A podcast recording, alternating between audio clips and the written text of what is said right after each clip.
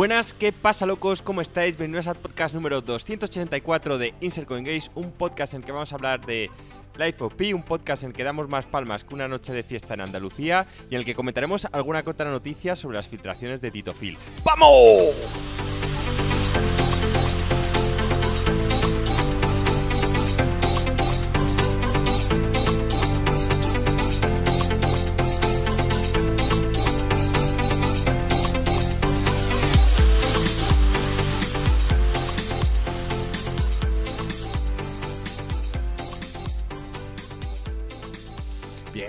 Joaquín, esa energía, tío, nunca falta. Muy buenas a todos. Efectivamente, estamos en el podcast 284.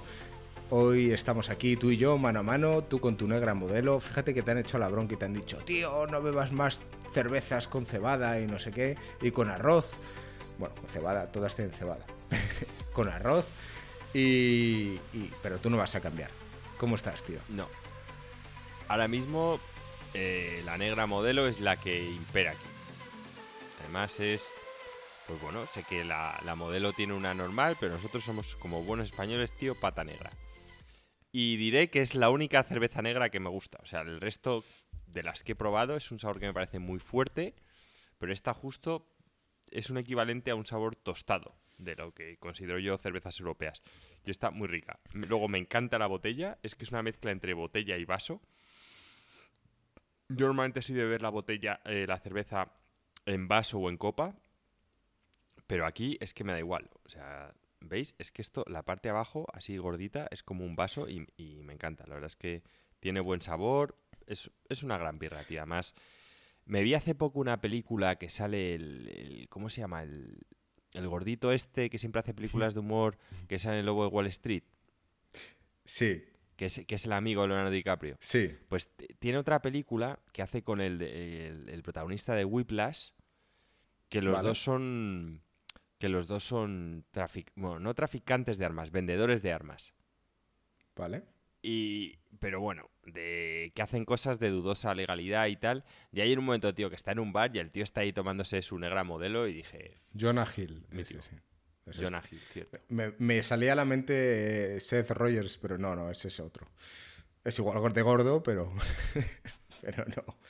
Eh, Dicen que, que suena racista, pero no, es que es, es negra modelo. O sea, es que es tal cual el nombre. sí, Y aparte, eh, ¿por qué? O sea, justo es para algo positivo. Es Te como diré. El Johnny Walker etiqueta negra, el jamón serrano pata negra. O sea, hay. En artes marciales, ¿quién coño es el que reparte las leches? ¿El que tiene cinturón negro? O sea, hay muchas cosas que el color negro tiene una connotación muy positiva. Y otras en las que no, ¿no? No vamos a No, entrar ahí, otras en las que la gente le puede dar una racista, si eres racista y sigues viendo las cosas así, pero vamos, que en muchas es un tema positivo y yo, vamos, desde luego, si alguien se toma, que yo me esté tomando la negra modelo como algo racista, pues Claro es que se lo sí, tiene que- se lo- se tío. lo tiene que hacer mirar. Tienes que leer Que no líneas. Que el día de mañana encuentre otra cerveza, ya sea por cansancio de esta o porque encuentre otra que me guste y cambie. Esperemos que, sea se- negra. Se dignen, se dignen a, a pat- a patrocinarnos y sea buena, porque ya sabéis que si la cerveza es infame, por mucho que me patrocine, salvo que me dé un maletín de 100.000, que ya sabéis todos cuál es mi precio, no, no la patrocinaría. ¿Serías capaz de patrocinar tú mismo una cerveza que sea más infame? Y si creamos una cerveza. Bueno, estamos creando demasiadas cosas, tío. Y no sale ninguna sí, adelante. va- O sea, esto no va a Va- pasar. vamos, vamos paso a paso. Vamos tío. paso a No- paso. Te No diré. salió aroma de infamia, pues Saldrá. mucho menos la cerveza. Saldrá. Gringo ha venido a Madrid y hazme caso que acabará saliendo. Al igual que los planes eh, de quedadas con la gente, como ya sabéis, em, Gringo ha vuelto a Madrid y a partir de mañana mismo vamos a hacer la primera quedada oficial con gente eh, que nos escucha, con oyentes del canal en Madrid. Así que bueno, si queréis formar parte de las siguientes quedadas, pasaros por el Discord, uniros. Y si no es en esta ocasión en Madrid, que es donde tenemos base todos, eh, uniros a la comunidad y a partir de aquí iremos haciendo viajes por España. Si conseguimos sacar a Joaquín de su, de su burbuja, nos encargaremos de todo ello. Saludos al chat, gracias por pasaros una semana más. Como ya sabéis, estamos todos los miércoles a las nueve y media en Twitch, emitiendo sin falta aquí para que tengáis vuestra ración de podcast todas las semanas. Y mandamos un saludo fuerte a Marco y a Alex, que en esta semana no pueden estar. Em, Marco con la paternidad, Alex con el trabajo. Por cierto, lo han dicho en los comentarios del podcast pasado, me flipó cómo Alex comentó su experiencia del lanzamiento espacial. Yo sé que a esas alturas del podcast tú ya estabas cansado, Joaquín, como te suele pasar, pero me pareció espectacular o sea, yo estaba en el aeropuerto de Oporto, estaba escuchando la historia y yo, es que me veía ahí, me veía en el puente junto al tío ese que estaba pescando, diciendo que iban ahí a pescar y a ver el lanzamiento y, la ilusión con la que Alex lo decía, tío, me, parece la hostia. Entonces, Alex, por mi parte, felicidades y la gente creo que también lo ha, sentido igual, tío. Veo... la verdad es que sí. Aparte, Alex, ya sabéis que es un loco de la ciencia ficción dentro de que esto no es ciencia ficción, pero tiene mucho de, ciencia y le encanta. Yo también soy muy fanático de la ciencia ficción y oye, si hubiese lanzamientos aquí desde Canarias, os digo que iría a ver alguno. ya, seguro.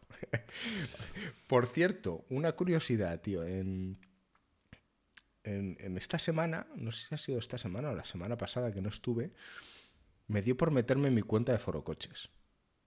Joaquín, que yo sé que tú eres muy fan, y me metí simplemente y dije, voy a buscar a ver si hay menciones a Insercoin. Y hay menciones a Insercoin, tío. Hay gente que habla en, debates sobre podcast de videojuegos, hablan de otros muchos, pero hay mucha gente fiel que dice, estos tíos son la polla, estos no tienen pelos a la lengua, estas estos dicen las cosas como hay que decirlas. O sea, me sentí súper orgulloso. Entonces, desde aquí un saludo a toda esa gente que está al otro lado de Foro Coches Gracias por apoyar y seguir haciendo ese trabajo para que lleguemos a más gente, tío. Como dice Miguel Cruz en el chat, tenemos un plan. Y estamos en el camino de, crecimiento que, nos hemos marcado, tío. Como los estudios le, falta a, Gringo le falta el puro de Aníbal del equipo A. Me encanta que los planes salgan bien.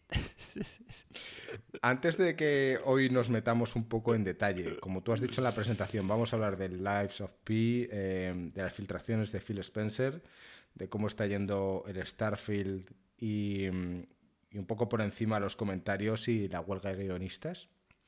Pero sí me gustaría un poco dar por encima alguna pincelada de cómo va el tema de, de los estudios de ICG. Que hay mucha gente que realmente no se plantea si esto va a salir adelante o no.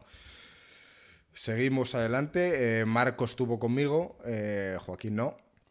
Pero bueno, ya tenemos definida la zona. Tenemos una solución ya para la mesa, Joaquín. Te la voy a contar así en primicia. Tú sabes de qué mesa estoy hablando. Una mesa que era alta.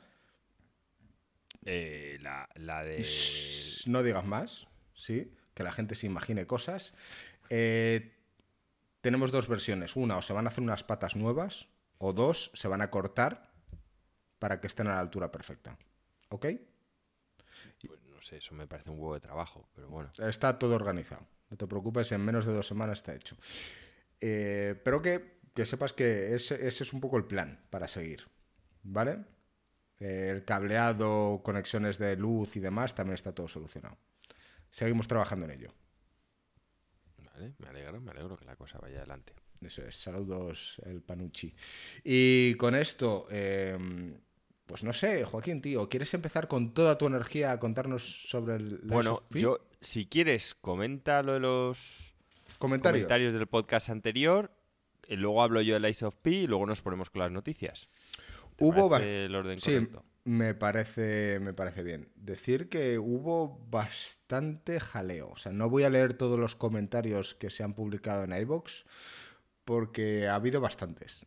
Em, ha habido bastante jaleo. Estuvo comentando Roque Solo Este, Full Pedal, Jesús Martínez, Juan Loayesa y Dave Branchini. Eh, ha habido bastante jaleo y un tal Vampire 105.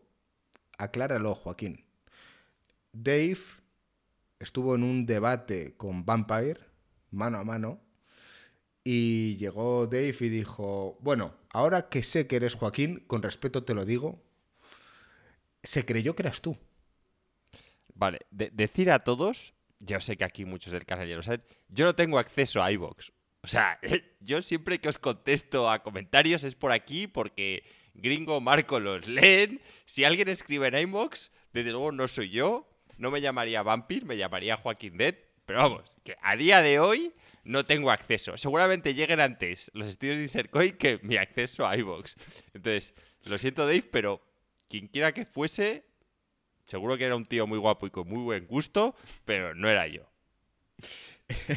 y puede tener un, gusto similar, ¿no? El Vampire 105 suena como típico juego que a ti te gustaría, un Vampire Survivors o... no, el Vampire, me imagino que será por el Vampire que a mí me gustó. Me gustó porque me gustó la narrativa, me gustó la ambientación. Es cierto que el combate era un poco infame. Yo me lo quise imaginar como que en el fondo eres un médico y a día de hoy, en la vida real, cuando de repente eres médico y te tienes que empezar a dar de hostias, pues no todos los científicos son Russell Crowe. ¿Sabes? Que de repente, ¡oh! Es una mente maravillosa y aparte está amazado.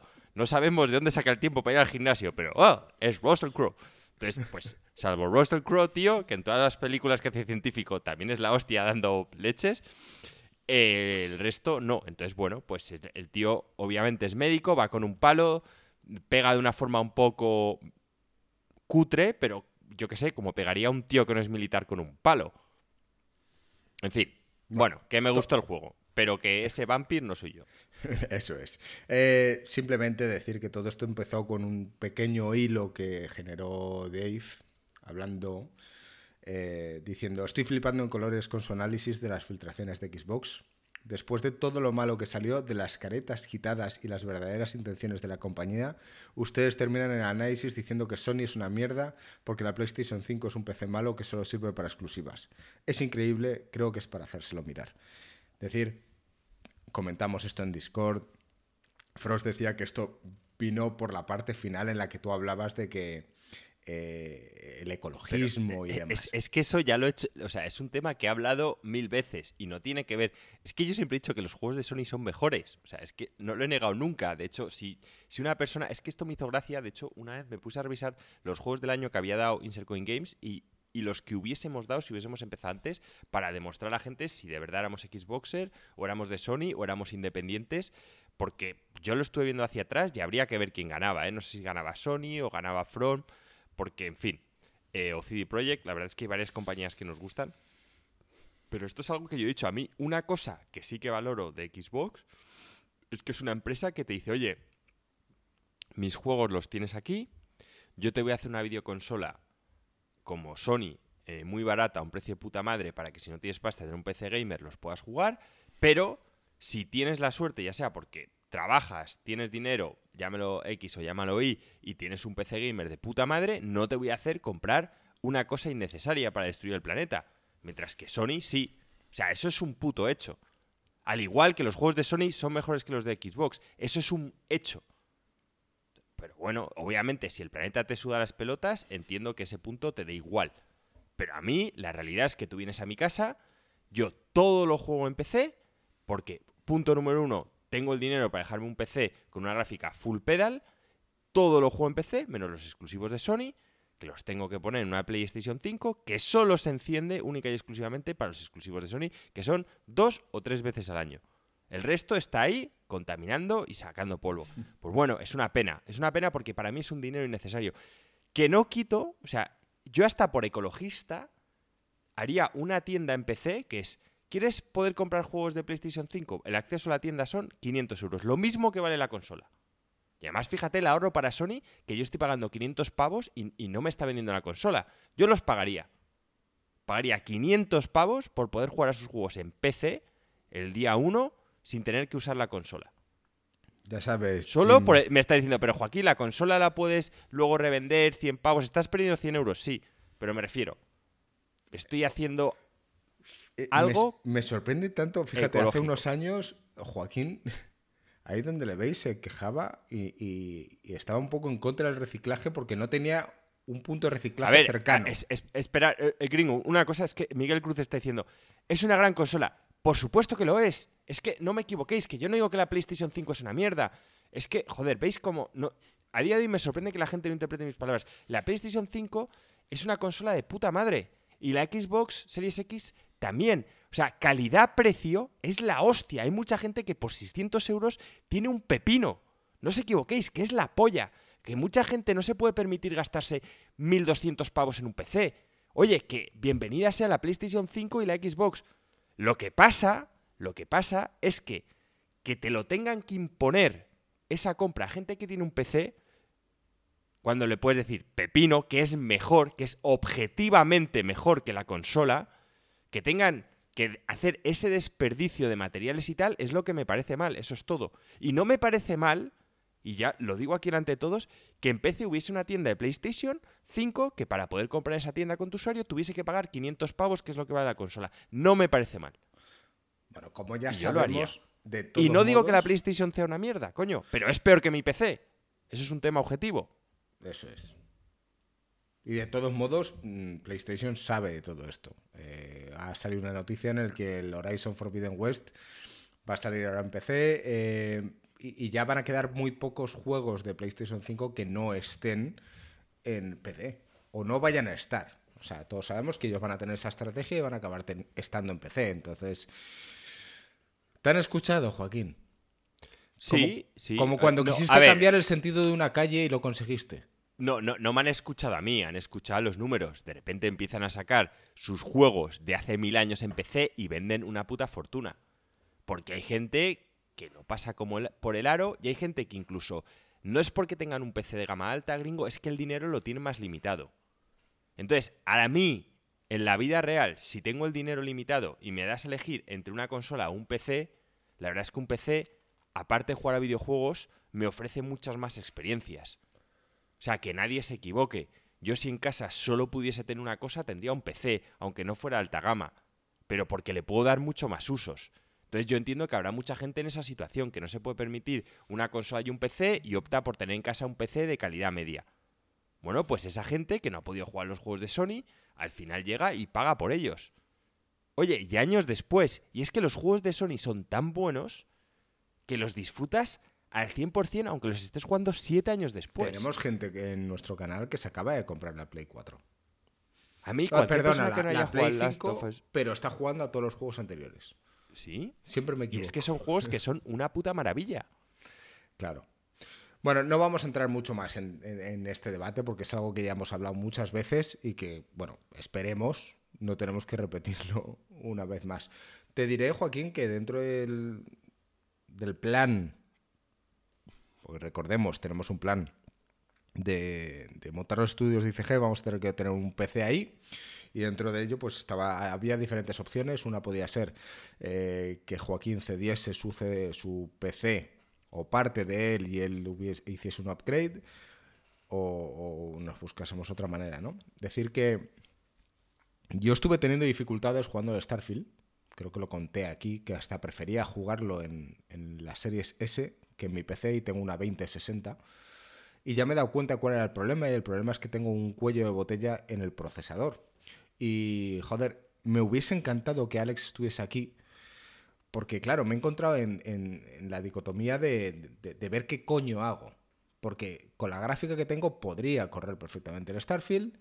Eh, ahora me estoy planteando el jugar al Cyberpunk con el DLC tranquilamente, porque entonces ya lo empecé hace años con la 2060 y funcionaba de puta madre, coño, quiero hacerlo ahora con el PC, pero ya estoy con el problema de que tengo un cuello de botella y es el procesador. ¿Vale? Tengo un, un i7, pero es un 8700, es del 2018. Y no puedo upgradearlo si no cambio la placa base, y con la placa base ya tengo que cambiar todo. Puedo hacer un paso intermedio, pero ya que hago un paso intermedio, en dos, tres años se me va a volver a quedar corto, entonces tengo que hacer un desembolso importante. Hablas tú de que con 500, 600 euros tienes un pepino en consola, pero si quieres tener un PC decente, decente hablo de que incluso yo mantendría la misma tarjeta gráfica, pero quiero un, una, un microprocesador pepino a día de hoy, más una placa base pepino a día de hoy, te dejas mil pavos solo en eso te, dejo un, te digo un consejo. Si no es por trabajo, te digo porque me está haciendo research por si yo me lo cambiaba. Si no es por trabajo, la realidad es que con un i5 alcanzas el 100% en videojuegos. De la generación actual, en gaming, o sea, eh, el procesador llega hasta el i5. O sea, i7 y 9 ya es. Quieres pagar exponencialmente más por cacahuetes. O sea, en FPS no se nota. Fíjate que la diferencia que he visto en precio entre un... Es brutal. i- No, El- no el tanto, i5, ¿eh? Buah. 150 yo- yo- euros yo- como mucho. Bueno, pero es que 150 euros cuando construís un PC que son varias piezas, es que suma y sigue, claro. Mira, Claro, no, yo, yo te, yo- yo te estoy hablando, ¿eh? Que, que estoy pensando en cambiar el mío por lo mismo. O sea, no por lo mismo, por lo de para los estudios de ICG. Entonces, yo había pensado en comprarme un i5 de última generación. Una placa base decente, obviamente para aprovechar la velocidad del i5, 32 de RAM, porque Sí. entre 16 y 32 te la estás jugando, con 32 ya no tienes problema en ningún videojuego. Y aguantas un tiempo. y ya está. Y básicamente ponerle mi disco duro, ya que me lo compro, un disco duro un tera, porque con el de 500 es un coñazo. Estoy borrando juegos todo el puto rato.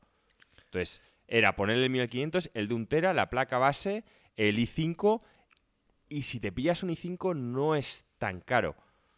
Entonces, yo lo estoy pensando, eh, está en la espera de que Alex me diera el ok con las piezas que le había mandado, pero de verdad me estuve viendo mazo de vídeos de gente de estos que te ponen los FPS y tal, y te dice, tío, es que a día de hoy no hay videojuegos que necesiten más de un i5. O sea, lo, lo- lo que ya marca la diferencia una vez que tienes un i5 es la gráfica. Y dice que esos son los juegos que demandan mucho de, de procesador. Que dice que con los nuevos i3, que la mayoría de los juegos también tiran de la hostia. Con los de nueva generación. Pero yo ahí no me la juego. No me pillo un i3 para que en unos años tal. Prefiero pillarme un i5 y tiras, y tiras años. Como yo he tirado con el i7 que tengo. Hubiese estado bien, aquí hablan eh, en el chat que si metiese mil euros al mío, que sería un pepinaco. El, el problema es ese, ¿no? Digamos que em, la RAM que yo tengo eh, en la nueva placa base ya no me vale, entonces tengo que volver a comprar RAM. No, no, Eh, claro, pero la RAM son 100 pavos, gringo. La RAM son 100 pavos, Ya, la placa tú- base creo que había visto yo 150 y 160 y algo el i5. Eso es lo básico. Luego, si, si necesitas caja o no, eh, fuente de alimentación, que si tienes una ya te vale. eh, pero vamos. Pero ya lo que estaba, quería, quería hacer una pequeña inversión. Pues si haces eso, a lo mejor aguantas otros dos, tres años. No, un- no, que no, que no, que no. Que eso ya, si le has pillado el procesador última generación i5 y los 32 de RAM, ya te aguanta tranquilamente 6 años. Lo, lo que marca la diferencia es la gráfica, tío. En videojuegos, gringo, de verdad que el 80% es la gráfica. Salvo que ya tengas una pieza, que es lo que dices tú, que te haga un cuello de botella, de verdad que es la puta gráfica lo que marca toda la diferencia. vale. Bueno, eh, el problema es que con lo que me he encontrado es que efectivamente el cuello de botella lo tengo en el procesador y como mi procesador es el último de aquella generación, tengo que avanzar a un socket o a un tipo de conexión diferente. Y bueno, pues me da pereza, entre comillas, hacer- no es que me dé pereza, es que la economía últimamente está un poco complicada. Eh, entonces mm, no va a poder ser temporalmente. Ya veremos a ver cómo lo hacemos, pero esta es la historia temporal. Ya, eh, pero tendremos un buen PC para, para streamear desde, desde los estudios de Insercoin. Total, que nos hemos ido por las ramas, como siempre. Joaquín, estábamos leyendo comentarios. Sí. Eh, no voy a entrar mucho sobre todo la que se lió, pero mucho se lió por, el, por, por lo de siempre, ¿no? Por las filtraciones, que hablaremos hoy un poco más, porque hubo uno de ellos que tú no comentaste y se te olvidó y te gustaría comentar, y hubo otro que yo he leído y que también me gustaría comentar y que la gente se quejaba, ¿no? El, el que no hemos comentado lo dejas para, para después, para después Sí, del Life of Pi, sí, que sí. lo comentaremos en las noticias. Eso es, después lo comentamos en las noticias. De todos modos, eh, en el debate que generó Dave, eh, contestó Vampire, donde Dave pensaba que eras tú y decía, bueno, eh, es que hay que dejarse de fanatismos. La mejor plataforma para jugar es PC y la mejor compañía es Microsoft y Nintendo porque hacen juegos variados. Sony solo hace juegos de acción en tercera persona. La única diferencia que tienen con respecto a todos los demás juegos que salen del mismo género son los millones que ponen en cada uno a cada uno Sony. Nada más. Sony estanca la industria y encima es más elitista que Nintendo. Solo hay que ver lo que saca de periféricos para su consola. Mandos Pro a 250, auriculares de mala calidad a más de 100, por no hablar de las cerdadas que ha permitido cuando había poco stock de PlayStation 5. Y habla aquí Dave sobre que si Sony estanca la industria, que si eras tú, Joaquín, quién apuesta por la realidad virtual sacando ya dos dispositivos, quién esta generación mejorando los mandos. Ahora Microsoft tendrá tres años después su mando áptico, que por cierto, eso no lo hemos hablado, pero dentro de las filtraciones hablan ahora eh, de, que van a sacar un mando áptico y tal, y todo lo que mostraron... Como odio el puto mando óptico, tío. ya, es lo primero que hice cuando me compré la Play, quitar el puto áptico.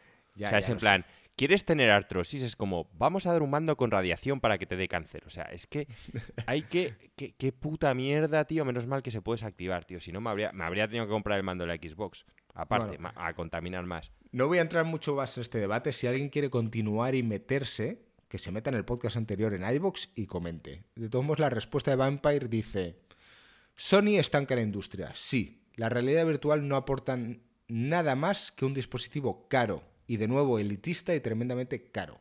¿Quieres saber qué juegos ha sacado Sony como propios para su VR2? Call of the Mountain, un juego pasillero y tren de la bruja. Cosas que hacen avanzar VR Half-Life Half -Life Alyx, punto para el PC. El mando de PlayStation ha tenido que ir modificándose porque es una patata. El mando más usado del PC es el de Xbox. Hablas de juegos con mejores gráficos que Horizon Forbidden West. Si Sony solo puede aportar en sus juegos gráficos, van mal porque en PC se le puede sacar rendimiento a un videojuego, que deja empañar a cualquier exclusivo de esa consolita. Vemos la lista de juegos que ha creado Sony en PlayStation 5 desde su salida y dice Demon Souls, juego de acción en tercera persona. Horizon Forbidden West, juego de acción en tercera persona. Returnal, juego de acción en tercera persona. Vale, Pero, gringo, e, esto va otra vez a guerra de consolas entre los dos. Que yo. Ya, ya. No, no, no me quiero meter. A mí los juegos que hace Sony de historia me encantan, me encantan que vaya por ahí. Es cierto que en PC tienes muchos indies y tienes otra forma de ver los videojuegos con diferentes gameplays y demás. Yo estoy encantado de que Sony siga apostando por aventuras con historia muy densa. Eh, por supuesto que todo el mundo sabe que los gráficos y los enfocas a un PC van a ser mejores. El que te diga que no, pues ya es un fanático de Sony, no pasa nada. Pero que a día de hoy la gente me diga que los juegos de Sony están no, encuentran un género con buenas historias que a mí me apasionan. Entonces, eh, a, mí yo con eso no estoy de acuerdo. Sí, sí, que es verdad que entiendo a gente como él que a lo mejor eh, las historias no lo es todo y lo que le gusta en videojuegos, oye, y es súper aceptable, son gameplays innovadores, que eso es más difícil de conseguir Quizás, porque una buena historia, al final yo creo que hay muchos buenos escritores, pero mm, gameplays originales, formas nuevas de hacer que algo sea divertido, eh, eso requiere mucha genialidad y no es fácil de conseguir. Sí, no todos pues, lo hacen. Pues sí, esa variedad que tienes en PC es, increíble. Oye, y, yo también soy PC gamer, pero sin quitar el hecho de que los juegos de Play son tan buenos que, mira, me dejo 600 pavos en su consola. Así de claro. Bueno, simplemente comentar que hubo bastante jaleo, que a ti te confundieron porque por respuestas de este tipo se creían que eras tú. Entonces, simplemente comentarlo. me hizo gracia, bueno, ya la gente sabe que no es que tú no tengas acceso, que podrías crearte tu propia cuenta, pero que no lo vas a hacer. O sea, si algún día Joaquín contesta a alguien en iVoox, que sepáis que es porque o Marco o yo le hemos creado la cuenta y se lo hemos configurado en su teléfono para que pueda contestar. Pero bueno, lo vamos a dejar aquí. La guerra de consolas va a seguir estando muy caliente. Y seguramente después, cuando comentemos las noticias y el tema de las filtraciones que no comentamos la semana pasada, pues, pues avivaremos un poco más el tema. De todos modos, Joaquín nos tiene que contar. Yo no estuve la semana pasada. Dijo que había aparcado el Starfield y que se puso a jugar al Sea of Stars y al Lives of, y al Lives of P. Entonces, eh, Joaquín, tío, cuéntanos un poquito, bueno, a la gente, eh, qué tal está siendo tu aventura por los mundos de Pinocho. A mí me gustaría también escuchar, porque tengo mucho interés por saber tu opinión, sobre todo en vista a lo que yo he leído sobre su parecido con el Sekiro. Bueno, em, a ver, tengo que decir que esto ya lo comenté la semana pasada eh, jugué al Starfield, le, pegué unas cuantas horas, avancé la historia principal y demás. También se está hablando mucho del Sea of Stars, que también lo comenté la semana pasada, entonces no, me quiero repetir. Y finalmente me metí en el Life of P, que en, la semana pasada sí acababa de empezar, ¿vale? Entonces, eh, Life of P, o sea, Life of P es aroma de Goti, pero, pero de estos, de varios sprites, ¿eh? Es un juego increíble. O sea, hace las cosas tan bien. Es, es una historia de amor, es un trío amoroso entre los Souls, el Bloodborne y el Sekiro. Tal cual lo digo. O sea, es que está la esencia de los tres juegos. Y para mí coge lo mejor de los tres juegos. Es cierto que tiene unas bajadas de frames que, bueno, tocan un poco las pelotas. También decir que yo, oye, en su día cuando jugué al Bloodborne lo jugué en la Play, lo jugué a 30 FPS, a 30, no a 60, y tenía bajadas de frames. Y fue un pedazo de juego el Bloodborne. Ahora, es que a nivel de gráficos, el Life of P es brutal. O sea, tiene unos gráficos que yo no había visto en el Bloodborne o no había visto en otros juegos del Soul-like. Ahora hace poco he entrado en un teatro, ¿vale? Donde es, una ópera pues de la ciudad de Krat, pero vamos, que en el fondo es una ciudad francesa. Es precioso, o sea, por dentro es como una especie de palacete, los colores blancos del mármol, los dorados, eh, las velas, el buen gusto que tienen por el arte. O sea, es impresionante, tío. La ambientación es tan buena, tan buena. ¿Por qué capítulo vas? Que yo sé que la gente está diciendo, no, es que ya eh, Joaquín dice mucho de lo que pasa siempre, ¿no? De los hotis de, no, porque se lo va a dar seguro al Baldur's Gate. Eh, no hay nada seguro. O sea, es que no hay nada seguro y aún me queda el Cyberpunk. Pero para que os hagáis una idea, el Cyberpunk, que todos sabéis el amor que yo tengo a ese juego, ha salido, salió ayer martes. Me metí, lo compré, lo instalé simplemente arranqué para ver que todo funcionaba y tal. El, DLC, sí. Y, nada, me grabé la partida. No, no hice nada, ¿eh? Solo ver que funcionaba y tal todo bien. Y seguía Life of Pi. Entonces, ahora mismo es un juego del que tienen 10 capítulos. Yo voy por el, me acabo de terminar hoy el capítulo 6, que llevo toda la tarde luchando contra el boss final del capítulo 6. Tiene unos bosses muy jodidos, que encima como te puedes, como he comentado antes que es una historia de amor, ¿por qué digo que es una historia de amor un trío entre el Sekiro, el Souls y el Bloodborne? Y además saca lo mejor de los tres, ¿eh? Porque el juego, básicamente, la estética que tiene es la del Bloodborne, la forma de contar la historia quizás es más parecida al Sekiro, que es la, un poco la más abierta dentro de lo que son los juegos del Souls. Y, la hora, y a la hora de afrontar los combates, ¿no? los Souls tradicionales, eh, luego el Bloodborne marca una diferencia, pero sobre todo están muy basados en el parry. Luego ya los fueron haciendo más ágiles y añadiendo el tema de, la esquiva. El Bloodborne era un juego exclusivamente de, esquivar, que, tenía un, parry a modo de counter bastante complicado hacer. Y luego salió el Sekiro, que era un juego ya hiperagresivo y, y sobre todo de, de, hacer parries perfectos. ¿no? Entonces este juego sí que te deja claro que es agresivo, o sea, claramente tienes que pegarlo, de ir a la defensiva se puede hacer, ¿eh? O sea, tú puedes jugar un combate a la defensiva y tal. A mí me, parece mucho más complicado. Me parece más fácil tener errores, me parece que pierdes la oportunidad de estaguear enemigos. Entonces, dentro de lo que son estos tres géneros, ahí apunta como el Bloodborne y el Sekiro de ser agresivo, en cuanto a que siendo agresivo recuperas vida, ¿vale? Típica vida que pierdes cuando haces un par y la puedes recuperar cuando pegas al enemigo. Siendo agresivo, puedes dejar al enemigo estagueado y, castigarle. Y aparte, eh, siendo agresivo, evitas que el arma se te dañe mucho. Y es que este juego, y la gente mira, joder, Joaquín, tú siempre has criticado eh, lo de que los objetos se jodan. Sí, eh, yo no soy fan de esa dinámica, ya lo sabéis, pero aquí la hacen con... Yo creo que para que un atributo cobre más sentido, ¿no? hay un atributo que es para aumentar tu peso en el juego, el peso que puede llevar tu personaje, que en este caso es Pinocho. Entonces, y es un atributo que vas muy justo. Pinocho puede llevar dos armas, una o dos. Lo que pasa es que si llevas dos armas equipadas que las puedes cambiar al medio del combate, aumenta tu peso muchísimo.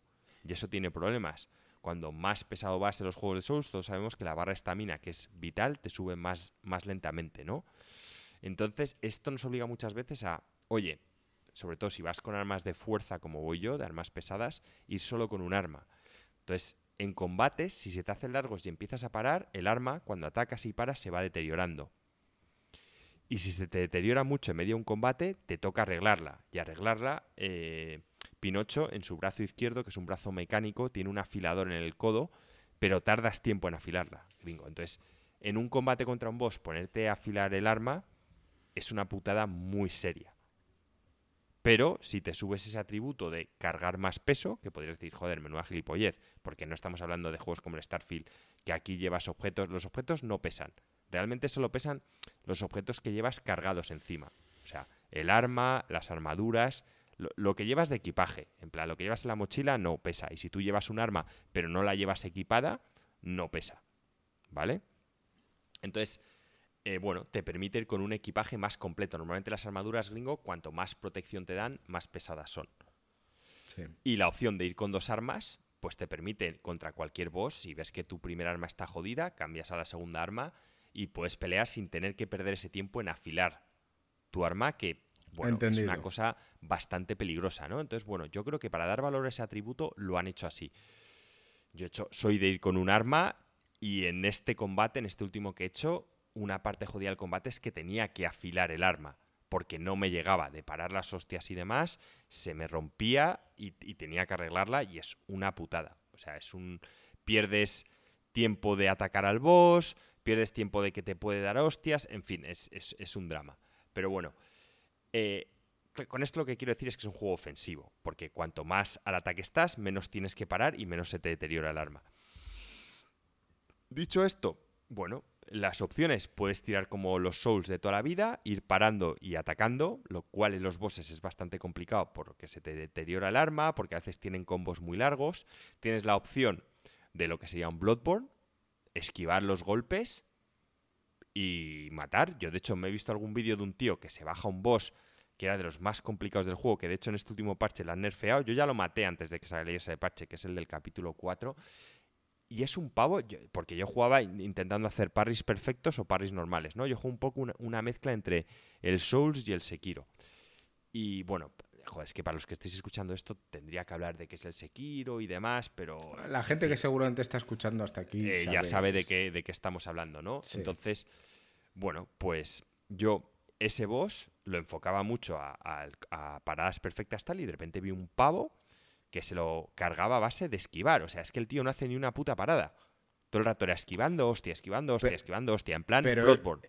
Es cierto, eh, quizás este tío es algo excepcional, ¿no? Pero la mayor parte de jugadores tienen que jugarlo con parries y no con esquiva. Yo, por lo que he leído a mucha gente, dicen que lo suyo, o sea, que el método más efectivo, porque claramente los tres parecen viables es el del parry perfecto, que no es siempre perfecto, o sea, es una mezcla de parries perfectos y parries normales, ¿vale? Cuando lo haces perfecto es la hostia, porque tú, gringo, cuando haces una parada normal, el problema está en que, punto uno, te gasta estamina, o sea, cuando tú paras un golpe, te quita estamina. Y, no destabilizas al otro. Te quita vida y al otro no desestabilizas. Mientras que cuando haces un parry perfecto, su barra de stagger invisible aumenta ¿vale? Que es como si le hubieses dado una hostia. No gastas estamina por la parada, lo cual implica que tienes más barra estamina para darle hostias y que el retroceso no es tan grande del personaje. ¿Vale? Entonces, es que, claro, si haces parries perfectos, todos son ventajas. Entonces, a eso, es a lo que voy, que el juego está hecho el tema del esquive, para ello, ¿no? El tema del esquive sí que tiene una ventaja a tener en cuenta, y es que cuando tú esquivas gringo, si esquivas, si eres muy bueno, como en el tío este el que yo vi el vídeo, ya puedes esquivar y ponerte en la zona donde tú quieres dar el golpe. Aquí hay armas que no tienen tanto alcance. Entonces, ya hay enemigos de estos que a lo mejor al pegarte la hostia te la pegan desde un poco lejos y si has para, aunque sea un pari perfecto, no te quedas a la distancia adecuada. Pero si tú esquivas hacia él, como el esquives como el Bloodborne, que tienes unos milisegundos en los que eres inmune, salvo que el tío te haga un ataque imparable, cuando te hacen un ataque imparable, básicamente como te pille el esquive, te da. Aunque estés en el tiempo este que supuestamente es invulnerable, o si tienes una parada normal, te da. Los ataques invulnerables, en plan los que el enemigo se pone en rojo, solo los puedes parar con un parry perfecto o con un esquive que te deje fuera de lo que es el área de acción. Pero no puedes hacer como otros esquives en ataques normales, que es si tú sabes esquivar bien, aunque el golpe físicamente te dé, te pilla los segundos que es invulnerable y te permite posicionarte de puta madre para luego pegar al tío. Entonces, esquivar necesariamente, si eres bueno, también es una buena forma de matar bosses. Te consume estamina, pero te deja mejor posicionado para dar la hostia. Ahora, eh, mientras que un parry normal es ver dónde te viene la hostia, el esquive lo tienes que saber dirigir. ¿Vale? Pero es, lo que te digo que. Bueno, y, que el tú juego estás se puede enfocar de muchas cosas, sí. Tú estás en un híbrido. Tú estás haciendo un poco un mix. Y, aquí quería venir yo porque eh, una de las cosas que tú más has criticado del Sekiro es que tú no puedes, que es un juego que no puedes, porque el tema del parry es complicado y, que Marco tiene mucho más skill para eso y que por eso es un juego que se le da mejor y otra cosa, gringo, y que no hay opción como en los juegos de rol, todos los juegos de rol tradicionales, tú siempre tienes la opción de ir y farmear. En plan, yo con el boss ese que nerfearon, gringo, tengo que decirte que hay un momento que me desesperé, ya me relajé con mí mismo, llevaba toda una tarde haciendo tries y me dediqué hora y media a farmear. Y subí 10 niveles, rápidamente. Pero ya el combate era diferente. Son 10 niveles en los que yo hago más daño, recibo menos daño. Sí, ya lo maté. ¿Qué, perdón? ¿De qué juego hablamos? De este, de Life of Pi. O sea, tú en el ah, Sekiro gringo no puedes farmear. Joder, qué maravilla. Sí, sí, sí. Esto, déjame apuntármelo. He farmeado, ya te he dicho, había un boss súper complicado. Ya hay en un momento que le dediqué una hora y media a subir niveles porque me sentía frustrado, que me reventaba y como los juegos de rol tradicionales de toda la vida, como la fantasía de toda la vida, no eres suficientemente poderoso o suficientemente bueno, sube tu poder. y es lo que hice, llegué al combate y era un combate ya en el que recibía yo menos daño y hacía más daño. Oye, y que no fue fácil matarle, ¿eh? O sea, no te creas que llegué después de subir los 10 niveles y el tío que a lo mejor iba una ganga. que estuve otra hora haciendo tries hasta que le maté. Pero que le maté. Pero que esa opción en el Sekiro no la tienes. O sea, en el Sekiro es, ah, bueno, pues, pues, pues entrena más. Y hay en un momento que no llegas y necesitas una ayuda extra, aunque sea a base de farmear, que es algo jodido, pero, oye, yo estuve ahí haciendo la hora y media. Vale, vale, no, oye, que yo lo respeto, que lo entiendo, ¿eh? O sea, que me parece bien, que tienes la oportunidad y no tienes el nivel, o sea, está hecho el juego para eso. Oye, gringo, que igual también yo no me fijé, ¿eh? Que yo lo que pasa también es que como los Souls se me dan muy bien, yo suelo llegar relativamente rápido a los bosses. Entonces, que a lo mejor el que hizo el juego estaba pensado para que más o menos el camino murieses más veces, fuese subiendo más de nivel y yo he llegado con menos nivel del que el tío tenía pensado para el boss. Sí, que puede ser. Eso no, eso no lo puedo ¿Qué puede ser? ¿Qué puede ser? yo sí que te digo que. Pero, por ejemplo, esto en el Elden Ring a ti no te ha pasado. ¿Lo de tener que farmear? Sí. No, no, porque el Elden Ring es tan bueno que es orgánico. En el Elden Ring sí que me ha pasado llegar a un boss y tener que irme. Pero no tenía que farmear porque como había otras zonas que explorar, nunca lo consideré farmeo. Y, sí que me pasó solo con un boss, que es la más difícil del juego, con, con Milenia, con Malenia. Con esa es con la única que farmé igual, una horita. Me fui a un sitio a subir niveles porque necesitaba una build y tal. Sí, pero el juego ya me la, O sea, era. Era ese boss, que es el boss más jodido, que de hecho nerfearon también y tal. Que Millennia Blade of Mikala, que la pava revienta, tío. Y la verdad es que necesitaba ahí un edge. Me faltaban unos putos niveles para hacerme una build de katana que quería hacer y me fui a un sitio que, y lo farmé en un momento. Pero sí, ahí lo reconocí que lo tuve que hacer. El resto del juego no. Lo bueno que tenía el del ring es que cuando un boss te reventaba, es un juego tan amplio que no es farmear, te, vas a otra zona a explorar. Y en lo que tú estás explorando y avanzando, subes esos niveles que necesitas. El Life of Pi no es así, es un juego más lineal, tipo Bloodborne, en el que no hay una exploración gringo, hay una serie de capítulos, tú dentro de cada capítulo hay un recorrido para llegar al boss que te permite una serie de variantes para encontrar típicos objetos escondidos pero no es un mundo abierto como el del ring, no es, no. Hombre, yo no sé, ¿eh? yo ya, sabéis, los que estáis aquí un tiempecito, que yo empecé a jugar el Bloodborne, lo jugué dos horas y lo dejé, no es un juego para mí, pero yo desde el otro lado intento entender, ¿no? O sea, comprendo que hay mucha gente muy fan y tenemos aquí a Joaquín que es súper fan de los Souls y, lo, entiendo y lo comprendo perfectamente. Yo cuando jugué al Bloodborne, em, la sensación que yo tuve, tú dices que es lineal, a mí me dio la sensación de que yo tenía total libertad. Quizás no, ¿eh? porque solo lo jugué un poco, pero recuerdo que a mí me dejaban en un mundo en el cual yo podía ir a donde quisiese. Es más, se dice que tú puedes llegar incluso a la zona final del juego desde el principio. No, en el Bloodborne no. No, eh, creo, creo que no. O sea, hay Souls que tienen caminos más abiertos, pero el Bloodborne vas avanzando capítulos. No. De hecho, hay uno que te tienes que tirar por un sitio para seguir avanzando. No. No es un mundo abierto como el del Ring. Ese es el Elden Ring. En el del Ring sí que puedes ir prácticamente. Recuerdo que yo estaba en no sé este qué zona y había unas escaleras para ir a no sé dónde. Que, a lo mejor pero es cierto. Es, es, dentro. O sea. El, es dentro de un escenario. El Bloodborne es dentro de capítulos. Vale, vale. O sea, dentro de un capítulo tienes un punto A y un punto B. Y, del punto A al punto B hay varios caminos con, con varias cosas que acortan y no sé qué pero son caminos que te llevan a distintos objetos, para encontrar objetos diferentes y armas diferentes. Y el Lives of P es muy parecido a esto.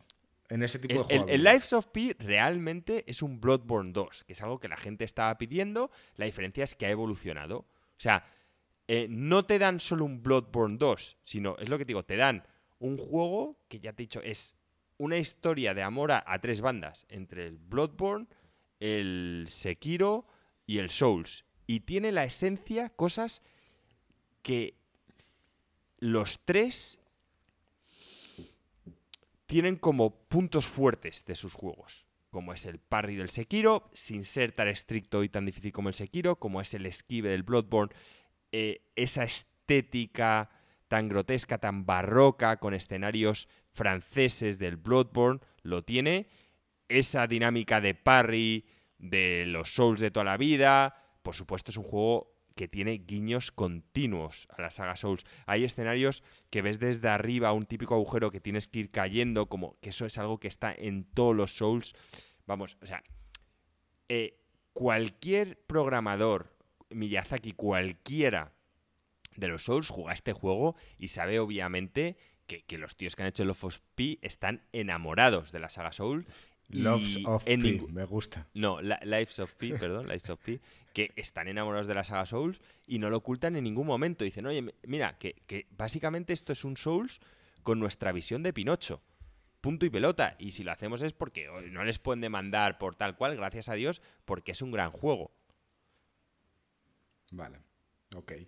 Eh, oye, que me parece genial, ¿eh? que según cómo lo estás vendiendo, no, no, y, todos, los amantes, todos los amantes, ya, sí, efectivamente Ángel, ya tengo título para el podcast y es el que va a ser, no voy a pedir opinión a nadie. Eh, a, mí una de las cosas que mencionabas y es lo que a mí me sorprende y que quería preguntarte es, sobre, sí, que tendrán muchas cosas de los tres, pero hablan de que la ventana de parry del Sekiro es más amplia que esta. O sea, una polla como una olla. Yo digo lo que dice la gente, yo no lo sé. Y me siento en la obligación de preguntártelo. Tú dices para empezar, que no. Para empezar, aquí tienes, tienes la opción de parar muchos menos golpes. Y los combates, que en el, en el Sekiro son muchos, que aparte del parry tienes que hacer otras estrategias como la de saltar y pisarle al tío la lanza y no sé qué. Aquí es cierto que algunos bosses lo tienen, yo ya me he encontrado con el que está jugando ahora y un ataque que tú estás todo el rato parando y de repente, como lo pares, no puedes hacer ni parry, lo tienes que esquivar por cojones, porque es un ataque que el tío te agarra y una vez que te agarra te pega la hostia. Ese solo lo puedes esquivar. Entonces, tiene unas dinámicas que también tiene el Sekiro de tener que variar no solo parries y hacer otras cosas, pero son mucho menores. El, el, tema está en que en un combate aquí la cantidad de parries, o sea, por ponerte un ejemplo, Aquí un combate contra un boss se traduce en, tú has hecho más o menos 40 parries bien hechos y el boss está muerto. Y en el Sekiro te hablo que tienes que hacer 400. O sea, es 10 veces más. Parries. Es que, es que no, no tiene nada que ver. no juega ninguno de los dos, ¿eh? Por eso pregunto... es otro rollo. yo aquí he estado frustrado. Por ejemplo, hoy llevo una tarde, pero al final el boss ha caído hay un boss que me tuve que ir a, subir 10 niveles después de estar toda una tarde y no matarlo. Pero me refiero que caen. Yo, en el Sekiro estaba días. Me iba, me iba a otro lado, subía. Hay una forma que, mm, entre comillas, que puedes subir de nivel, que es básicamente yéndote por otro camino y matando a otros bosses. No es porque mates a tíos por experiencia, sino porque matas a otros bosses y consigues habilidades que te dan otros bosses y tal. Y llega un punto en el, en el que no, o sea, es que es exponencial. Y, y, oye, ojo, que este juego no es fácil, ¿eh? Ni mucho menos. Ahí va después. ¿Dónde está la barrera de entrada? O sea, dentro del mundo Souls, ¿dónde sitúas a este a ver, of P? Es que, a ver, este Life of P como muchos Souls, lo que pasa es que este lo tiene en la puerta de todos los bosses, tiene un modo fácil. ¿Vale? Que es que yo no lo he usado, ¿eh? En ningún boss. Yo en vez de poderme... Porque la gente critica, ¡Ah, Joaquín, has farmeado! Sí, podía haber cogido y haber invocado a la ayuda. Gringo, tú antes de cada boss, ¿vale? Tienes una antorcha donde puedes invocar a un espectro. ¿Vale? Que era como en el... En el Bloodborne pasaba eso en el Bloodborne podías la ayuda, que cuando me dijiste invoqué a un tío, yo te dije, es que gringo, tío, no se mata. Es que no me, sabía, no me explicaron los botones, yo le di un botón y me salió un tío al lado. Claro.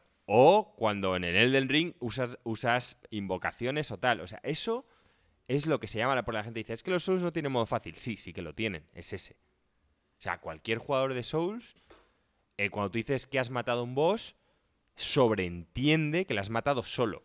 O sea, en el momento que tú haces una ayuda, eso es modo fácil. Yo, de hecho, cuando te metes en YouTube, que de repente pones estrategia para matar a tal, y de repente aparece un pavo. Nada más entrar, invoca al tío y tú, ¿pero tú eres gilipollas? Eso no es estrategia, o sea, eso, eso ya lo sé. O sea, yo un boss que llevo toda la tarde, uso la invocación esa y le reviento. Pero le reviento. Porque para empezar es que el problema que tienen los juegos tipo Souls es que los, los bosses no saben luchar contra dos. O sea, gringo, a ti tú estás luchando, de hecho aquí hay una pelea con un boss que mola un huevo, que vas luchando contra varios. Entonces, si tú tienes dos o tres en la misma pantalla, gringo, tú sabes más o menos mirar a todos. Sus inteligencias artificiales no. En uno contra uno es de puta madre, pero en el momento en el que juegas dos, gringo, no sabe tener a dos a la vez. Es, o se centra en uno o se centra en uno. Y si se centra en uno, el otro puede ir por detrás y reventarle. O sea, no tiene ese concepto de estoy luchando contra dos. No está conseguido. Entonces, el juego se pone en modo fácil y a mí ni se me ocurre hacerlo. Hay gente que dice, no, pero lo puedes hacer, es una mecánica del juego. Sí, la puedo hacer. Pero prefiero, con lo que odio farmear, admitir que no, que no tengo el skill. Porque yo, el juego, eso sí, yo me acabo este juego, yo me acabo el juego. A mí la gente que utiliza eso me parece el, modo fácil. Oye, que no lo critico, que también lo puedes disfrutar, pero me refiero que es que no, no tiene nada que ver. Pero nada que ver la, dificultad de un enemigo se reduce drásticamente. Entonces, bueno, oye, el que lo necesite, que lo use y si lo disfruta, lo disfruta. Ahora, yo estoy disfrutando el juego y si me tengo que pasar una tarde entrenando y haciendo tries con un boss, pues me la paso. estaba bien, yo tenía que preguntarlo. Y, de todos modos, el chat que está muy activo hoy, eh, preguntan por aquí que hables de las mecánicas nuevas que han añadido como rellenar la última poción y combinar las partes de armas.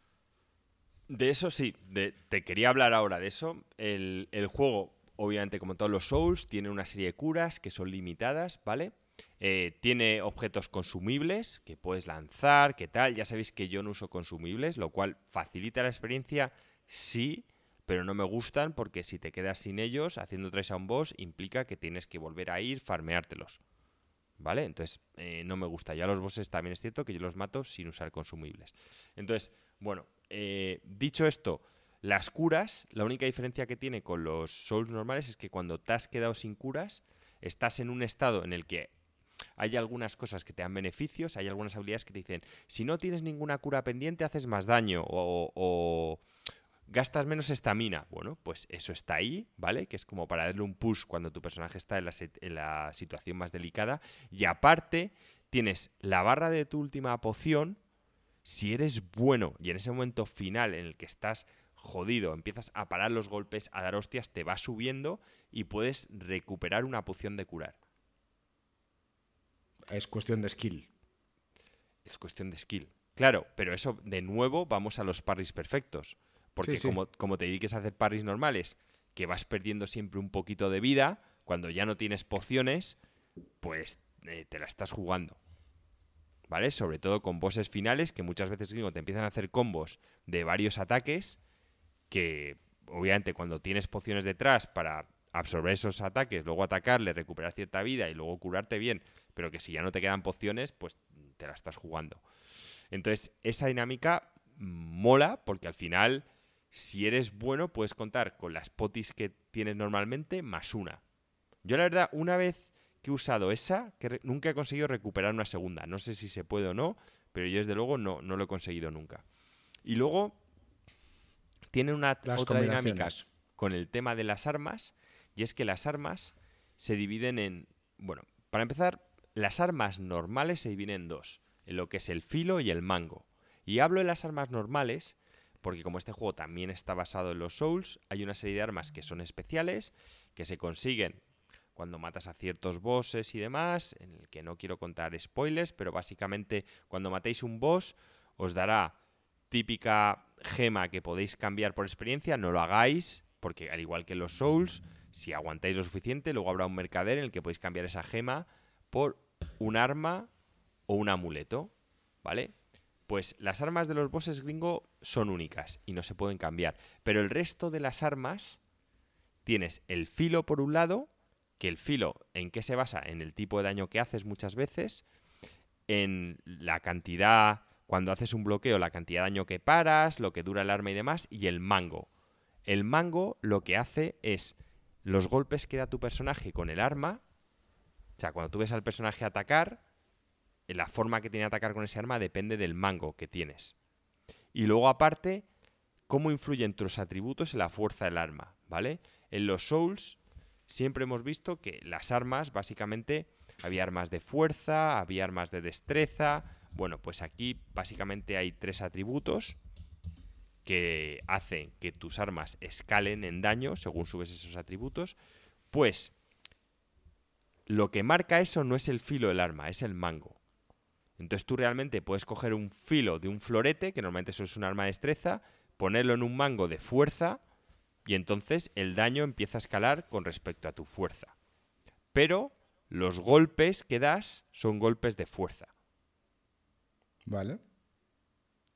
Eso te permite jugar mucho con las armas. Realmente, los mangos. ¿Y a ti qué te parece esto? Pues es, que estoy flipando. Porque, no sé, eh, ya me loco. Pero esto me suena mucho a crafteo. Eh, esto mm. me suena a algo que, que ya hemos debatido en el Zelda, tío. No. No tiene nada que ver con crafteo. O sea, esto.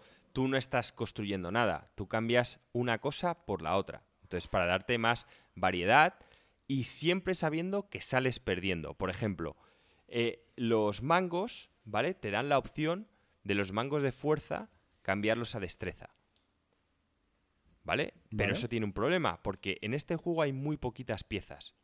Entonces, también un mango de fuerza tú lo puedes seguir, seguir aumentando a fuerza. Entonces, ¿esto por qué lo han hecho? Yo creo que lo han hecho porque si eres un personaje, imagínate, de destreza, y de repente ves un arma de fuerza o un mango de fuerza que te encantan sus movimientos y tal cual, en los anteriores Souls era inviable. O sea, una vez que ya te habías hecho un personaje, o hacías respect o no había forma, porque no merecía la pena. Aquí sí que puedes tener la opción de le cambias el mango. Entonces, un mango que estaba pensado para destreza lo puedes cambiar a fuerza. Pero vas a perder siempre un tanto por ciento de daño. O sea, nunca. No es la forma más eficiente de hacer las cosas. la forma más eficiente es la tradicional. Si un arma es de destreza y un mango es de destreza, utilízalo como destreza, sigue subiéndolo como destreza y no es un tema de crafteo gringo porque el tema está de aquí, es que las piezas no te las dan eh, porque tú vayas y estés matando malos, no. Las piezas están escondidas por el mapa. En lo que te he dicho antes que hay varios caminos. Sí. Y están limitadas. Que esto es algo que a mí tampoco me gusta, porque al final lo que te limitan es que tú encuentres un arma nueva que te gusta, pero tú el arma antigua que tenías ya la tenías mejorada, pues muchas veces, aunque el mango nuevo te guste más, como el mango antiguo ya lo habías mejorado, no te merece la pena y sigues usando el mango antiguo.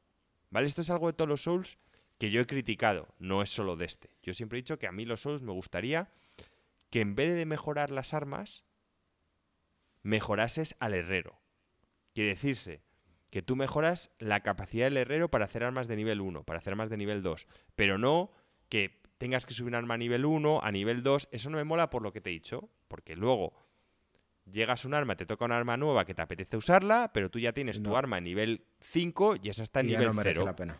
Entonces, te tienes que gastar materiales, tal cual, que muchos de ellos eh, en el Life of Pi no son farmeables, porque son de los que te encuentras en el escenario. Entonces, se farmean, sí, cuando haces un New Game Plus, vuelves a jugar al juego, que yo, eh, cuando vuelvo a jugar estos juegos, no lo hago por mejorar las armas, es cierto que hay gente que sí, y se pone en ese estilo. A mí no me mola. Pero esto ha sido así en todos los Souls, y es una cosa que yo siempre he criticado creo que en, alguna vez hablándolo con Marco también, por eso mismo, porque considero que, que pierden, ¿no? Porque hay muchas armas, joder, que te molan y que quieres usar, pero coño, es que son juegos difíciles, no es un juego fácil en el que cambiar el arma, no. O sea, gringo, aquí perder 50 puntos de daño es una putada. Y estamos hablando de que hay bosses que después de llevarte una tarde, cuando los matas, los matas y a ti te queda esto de vida. Y que un arma haga 50 más de daño, 50 menos, marca una puta diferencia. Brutal. Es como los 10 niveles. O sea, los 10 niveles esos de que te hablo, ¿en qué se traducen? En que mi arma al final hace 30 Sí, sí, más puntos más de daño y yo recibo un 10% menos de daño. Se traduce en eso. Entonces, es que aquí pequeñas diferencias marcan, la, marcan un combate, marcan la victoria. Entonces, te han dejado en este juego un cierto margen que no tenían otros Souls para poder cambiar las armas y los estilos a lo que te hayas hecho tu personaje, si es de fuerza de fuerza, si es de técnica de técnica o si es de la otra movida media, media, pero la realidad es que no es la forma eficiente de jugar. Y a mí que me está pareciendo un juego difícil, desde luego no me parece la correcta. Vale, yo antes te he preguntado que dónde está la barrera de entrada de este Souls. Si tuvieses que encajarlo en lo que llevas de juego, ¿eh? Digamos que, que llevarás tres cuartas partes del juego. Pues el juego tiene 10 capítulos y justo hoy por la tarde me he pasado el 6. Vale. O sea, llevo un Eh, eh, 60%. En el punto en el que estás ahora, si tuvieses que hacer una escala un poco de todos los juegos Souls, ¿dónde sitúas a este? Dirías, obviamente, no sería un juego para que alguien que no conoce el género entre. Pero para el que ya conoce el género. No, no, ejemplo, y para alguien, no- como, alguien como tú que odiaba el Sekiro, pero que ama los Souls, ¿es un juego para ellos? Parece que sí. Ahora, ¿qué nivel de dificultad tiene dentro de todos los Souls? ¿Dónde se sitúa? Pues yo te diría que está muy a la par de- del Bloodborne y muy a la par de los Souls tradicionales. Es cierto que a mí los Souls tradicionales me resultan más fácil porque se me da mejor la forma de combate que entendían ellos, a base de combate medieval europeo, de escudo y espada, tener una buena estamina, tener la sangre fría para parar los golpes, tener paciencia, saber cuándo puedes dar, retirarte, combates largos, de tener la sangre fría, eso se me da mejor. Cambio, los combates frenéticos, tipo Bloodborne, de estar atacando, de ser rap, esos se me dan peor. De tener reflejos, tal cual, lo- los llevo peor. Entonces, a mí, en cuanto a dificultad, me parece que es muy parecida a la del Bloodborne que tuve en su día. Los Souls tradicionales me resulta más fácil, por lo que ya os digo. A mí los combates lentos, yo no soy de ponerme nervioso. Con mi escudo y con mi estamina me manejo bien, sé manejar esos bosses, sé mantener esa distancia, sé cuándo entrar con el escudo, tengo la sangre fría para ver que mi estamina va a aguantar, dar una hostia solo y retirarme. Mientras que en estos juegos de ser más agresivo gringo, cuando estás ahí con una hostia, en vez de retirarte es como que te calientas, de vez en cuando das otra, pum, y la has cagado porque el boss te zurra, ¿sabes? Mientras que en los Souls tradicionales, que ya era de combates lentos, como que ya tu cerebro está más habituado a, a ese pas de, venga, va a ser un combate de 10 minutos, da una hostia, retírate, tal. Y en este de, joder, venga, que lo vas a estaguear, dale una hostia más. Me, caliento más y al final lo acabo pagando. Entonces, eh, bueno, también me preguntan aquí si tienen varios finales. No lo sé, me imagino que sí, porque obviamente es un juego en el que hay que tomar decisiones. Me imagino que tendrá varios finales. Pero a mí de entrada me parece un juego con el que se puede entrar perfectamente. Como todos, y me dicen, oye, ¿qué juego de Souls recomendarías? Sin duda el Elden Ring. El Elden Ring es el primero porque me parece el mejor en todos los aspectos. Ahora, este juego, el Ice of P, es un, es un Souls, en toda regla. O sea, no lo ha hecho Miyazaki, pero está ahí, está ahí. O sea, cuando hablas de los Souls, este es uno más. con toda la esencia y, y que lo quiere llamar Bloodborne 2, eh, lo puede llamar Bloodborne 2. Interesante. Em, no sé si quieres decir algo más. Entiendo que para ti, a estas alturas, es un full pedal. Sí, sí, o sea, es un full pedal.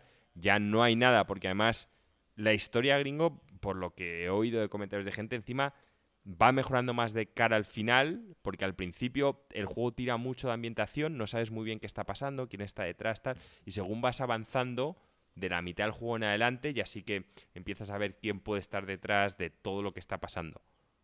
¿Vale? Entonces, en cuanto a historia y tal, por lo visto la cosa solo mejora.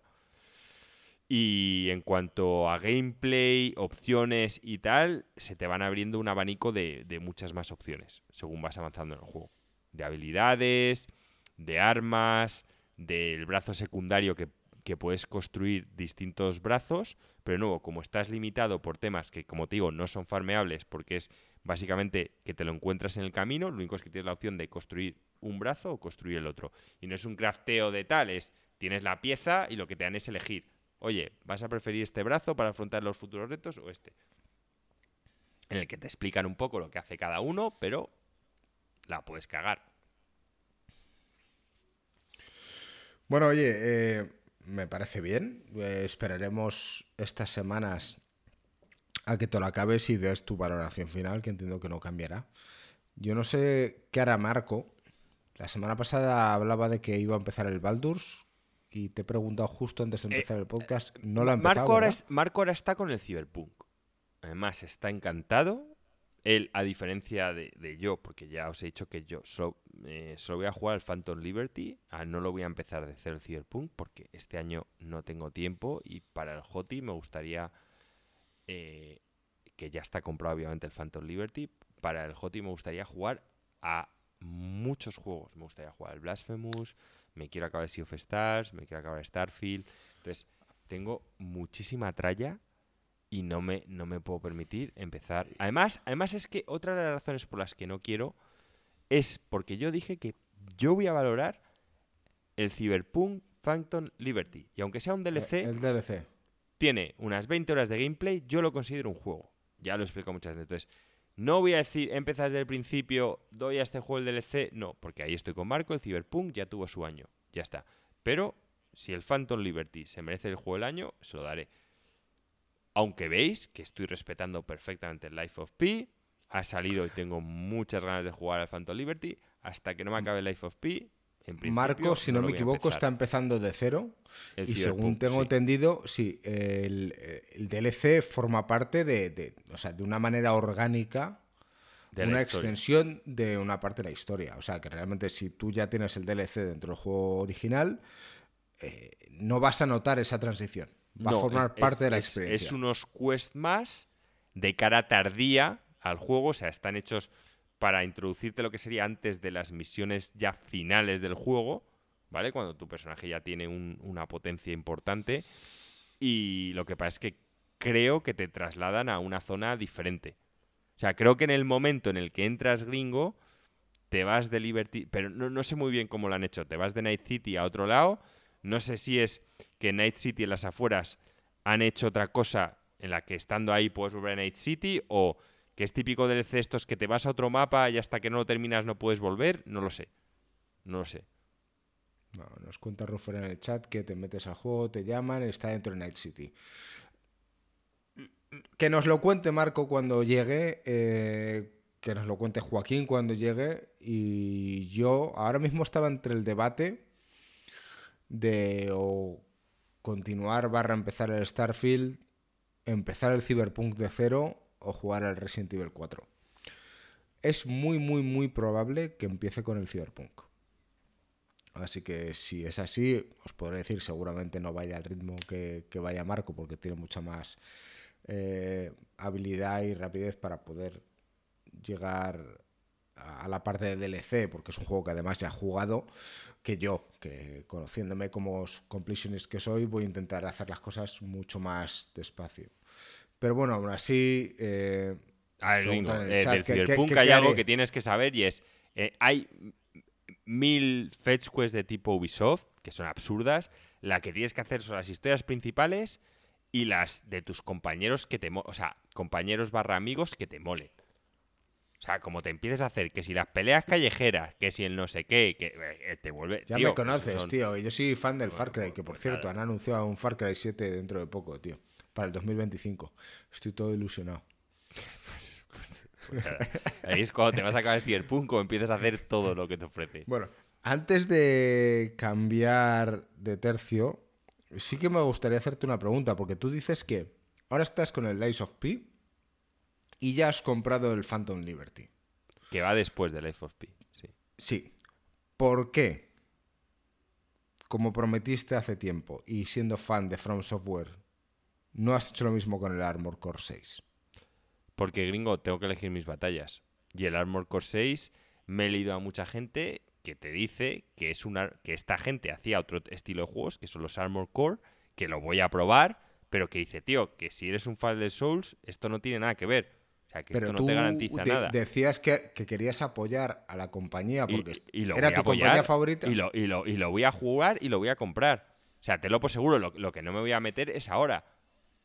Vale. Bueno, pero Porque- has comprado. Vale. Sí, Sí, yo quería eh, saber pero por qué es uno que lo había porque- comprado y el otro no. Porque es el siguiente en la lista. Porque luego, a ver, yo estoy jugando en orden también de los que creo que tiene más posibilidades de llegar al JOTI. Vale. Y es que el Blasphemous Gringo 2 tam- también le veo Va muchas antes. posibilidades. El, el, el Sea of Stars también le veo. El, o sea, tengo que jugarme obviamente al Starfield para hablar. Es, es que, tío, este, este año está siendo un puto canteo y no, me- no me da la vida. Y encima me agobia. O sea, lo de tener juegos ahí eh, me, agobia. Ya te he dicho que por primera vez me, me estoy volviendo a agobiar. Y porque a mí me gustan los juegos jugarlos de uno en uno, máximo de dos en dos. También te digo una cosa, eh, estamos sufriendo. O sea, veo a Marco que, que- que hoy una de las razones por la que no está es porque dice que ha dormido tres horas. Entre el niño, que no tiene tiempo para jugar y no sé qué, eh, estamos sufriendo. Todo por llegar a una fecha y dar un, un candi- un- un ganador. Oye, Claro. Luego, yo dejo aquí en el aire si a lo mejor podemos retrasar el GOTI de este año a marzo, para dar tiempo. No, tío, no, no se puede dar el HOTI el, el año siguiente. ¿Por Es qué no? que- por, ¿Por qué no, gringo? O sea, porque al final es que no, no queda bien. La gente quiere eh, saber cuál es el mejor juego del 2023 antes de que empiece el 2024, tío. Eso es así. Yo lo entiendo Vale, perfectamente. No voy a dar aquí en, en octubre. Vale, Claro vale. Yo, yo simplemente me voy a reír con todo lo que tenéis por delante porque yo me lo tomo todo con mucha más calma, pero efectivamente, como dicen por aquí en el chat, es que después viene el Spider-Man 2, que tampoco lo has que- mencionado. que no, no, es que sí, sí, eso lo he mencionado muchas veces, que al Spider-Man No, 2 va pero no hoy, de- de- que aún no, te falta hoy, el hoy no, por- el porque obviamente es- está en tal. Sí, pero a ver, obviamente el Spider-Man 2 mm, para mí va, va por delante del Starfield y del Sea of Stars. O sea, es otro juego que yo, yo lo veo muy candidato. Entonces, gringo, al final lo que estoy jugando es por orden de prioridad de lo que, de lo que yo creo que tiene más opciones de ganarlo. Entonces, claro, desgraciadamente, a pesar de que voy a jugar al, Armor Core, no lo veo. Por lo que la gente comenta y por lo que tal, que encima ya dijeron el comentario ese de, de que es muy parecido al, al juego este de Play que yo odio de las balas, como el, el Returnal. Entonces, pues, tío, lo que no voy a hacer, obviamente lo voy a comprar, lo voy a jugar, ya he dicho que a From Software les voy a apoyar, pero lo que no voy a hacer es ahora, en pleno agobio, darle una, Una- prioridad que no es justa. Una de las cosas que dice Ruffer y que me parece una pena, sobre todo para nosotros como jugadores, eh, que digamos que tenemos entre comillas un- una obligación de dar nuestra opinión, pero al final dicen por aquí eh, jugar full historia y a correr, cero sidequests. No. Saludos, no, ¿ves? Skyline. Yo es que no soy así, Rufo. Pero, claro, yo tampoco. No, pero eh, tú, tú eres si otro no puto nivel, gringo. yo no soy tampoco como tú, gringo. O sea, yo no me hago, yo no soy completionist. Yo me hago los quests que me interesan. O sea, de personajes que me interesan. En el Baldus no me hice el 100% del juego, ni mucho menos. Ahora, te digo yo que me hice un 90%, pero porque me llamaban la atención los quests. O sea, no eran de estos. A ver, es que yo no, no os voy a engañar, el Cyberpunk ya lo dije. Hay muchos de tipo Ubisoft, de peleas callejeras, de carreras de coches que me traen sin cuidado. De, o sea, hay, hay muchos quests de estos secundarios que no me aportan Ahora, los de historia, no, no me vas a ver a mí hacer un Cyberpunk sin hacer las historias de mis, de mis amigos barra compañeros, eso no va a pasar. Igual que me pasó en el. en el. Coño, el Baldur's Gate. Yo las historias de los compañeros son increíbles y además ya lo dije, es un juego en el que está hecho para ser bueno o neutral bueno. O sea, ser malo no, no tiene sentido más que nada porque mueren más, o sea, eh, personajes de los que te acompañan, tío, y es una pena porque sus historias molan un cojón. Ahora, eh, sí, digo, yo no voy a, no voy a dejar de disfrutar un juego ni parar antes porque salga el siguiente. O sea, cada juego le voy a dar su respeto. Vale, vale, que sí, sin duda. y si el Starfield lo, lo dejé es porque no estaba a la altura. Bien, bien, que al final hay que tomar decisiones. No me oirás a mí criticártelo. Em, saludos, Dave, que se pasa por el chat como Skyline. Dice: Soy Dave Ranchini. Me estuve peleando en iBox. Saludos y lo siento si ofendí a alguien. Eh, hemos estado hablando de ti al principio. Eh, te- te- Joaquín te ha confirmado que él no es Vampire. Pero bueno, eh, saludos, Vampire. Dice que. Sí, para empezar, es que ya lo he confirmado al principio de chat, pero es que yo no tengo cuenta de iVoox. O sea, y el día que la tengo se- será, será Joaquín Dead o Julio César o Roma Victis. Uno de esos tres nombres, pero vamos. Entonces, no va a ser eh, nada, e- échale un ojo mañana y ya nos comentarás, ¿vale? Eh, De todos modos, mil gracias por pasarte y, y comentar por ahí. Bueno, eh, esa era mi última puntualización, Joaquín. Eh, si quieres, hablamos sobre, sobre el tema de Phil Spencer. Sí, tenemos que hablar. Encima, aquí Miguel Cruz también. Acuérdate de hablar de lo de Starfield y yo. Sí, Miguel, vamos a comentar de las Joder, tenemos que, tenemos que, es, verdad, eh, está Miguel por aquí en el chat diciendo Starfield cada vez está peor, tal. Marco, cada vez hay más gente, al menos en nuestro Discord, que estoy viendo que está más desganada. Yo, como he dicho, yo apenas he jugado, jugué lo que jugué hace dos semanas y no he vuelto a jugar, pues la semana pasada estuve fuera. Y por cierto, gracias a Guybrush creo que fue que me dijo, oye, haz tal misión del Zelda antes de acabarte el juego, porque me lo iba a acabar. Lo hice y finalmente acabé el Zelda. No sé cuándo haremos el review barra reseña. eh, entonces, por esa razón no he avanzado más con el Starfield, pero sí que veo a mucha más gente tildándolo de gatillazo que de cualquier otra cosa. Y es lo que querías decir, ¿no? Que el Starfield está ya igual de valorado como el Fallout 76. A ver, a, mí lo del Starfield no me parece un gatillazo. Yo, yo creo que va a ser un juego sólido. Lo que pasa, lo que pasa es que eh, Todd Howard es una persona que tiene que desaparecer. O sea, Todd Howard eh, a la gente le intentó vender el Fallout 76 como si eso fuera la revolución. Y no sé si os acordáis entonces, los que ya escucháis nuestro podcast, que yo os dije que el Fallout 76 y solo, solo viendo el... Solo viendo los reviews de que iba... No, ni siquiera los reviews, un poco de gameplay de que iba tal, yo dije, pero eso va a ser una puta mierda que flipas. Y es que lo avisé. Y Todd Howard, no, porque tal. Y yo en plan, pero tío, es que a quién cojones se le ocurre. Entonces, el, el problema que tiene Bethesda es Todd Howard. O sea, es que es un puto vendehumos, tío, que yo no sé por qué la gente le sigue creyendo. Y encima, es que te vende el Starfield como si eso fuera a ser la puta panacea, que lo que consigues es que la gente vaya con unas expectativas súper altas a un juego que es de su tilde, o sea, es un juego de Bethesda, para mí, peor.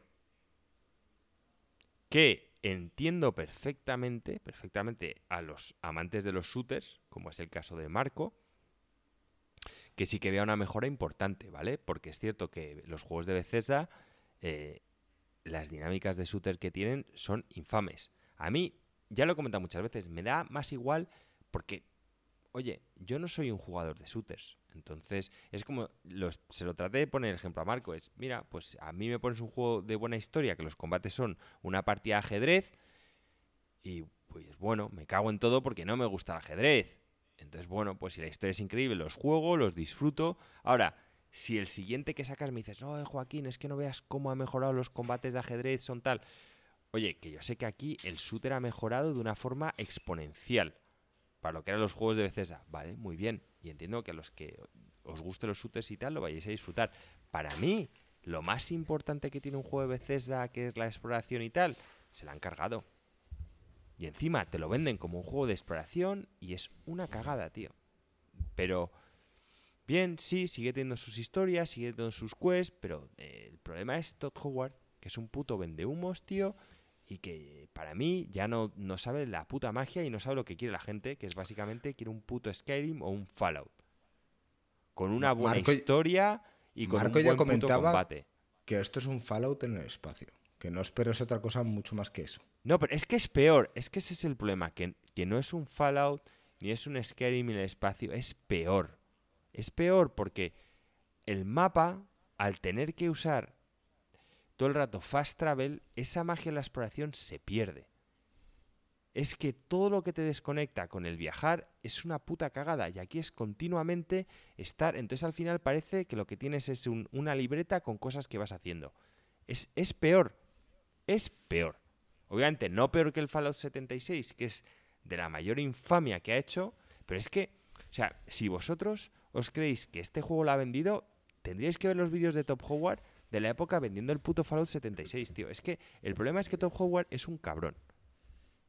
Y, al final, lo que consigue es que un juego que habría estado bien, pues la gente llega en plan, oh, esto va a ser la quinta maravilla y tal, y no sé qué. Y llega, tío, pues no sé, lo juega y dice, bien, eh, más de lo mismo, que no me habría importado, pero coño, pues como lo, que pasó con el Cyberpunk, que si en vez de vendértelo como si eso hubiese sido el cambio que yo esperaba por lo que te vendían que tal cual, hasta que ya empecé a verle las orejas al lobo con tal, si hubiesen vendido como, oye, esto es un juego como los que hacen de toda la vida, sido increíble. Ahora tú le vendes a la gente el no, mira, esto es la revolución industrial, pues luego pasa lo que pasa.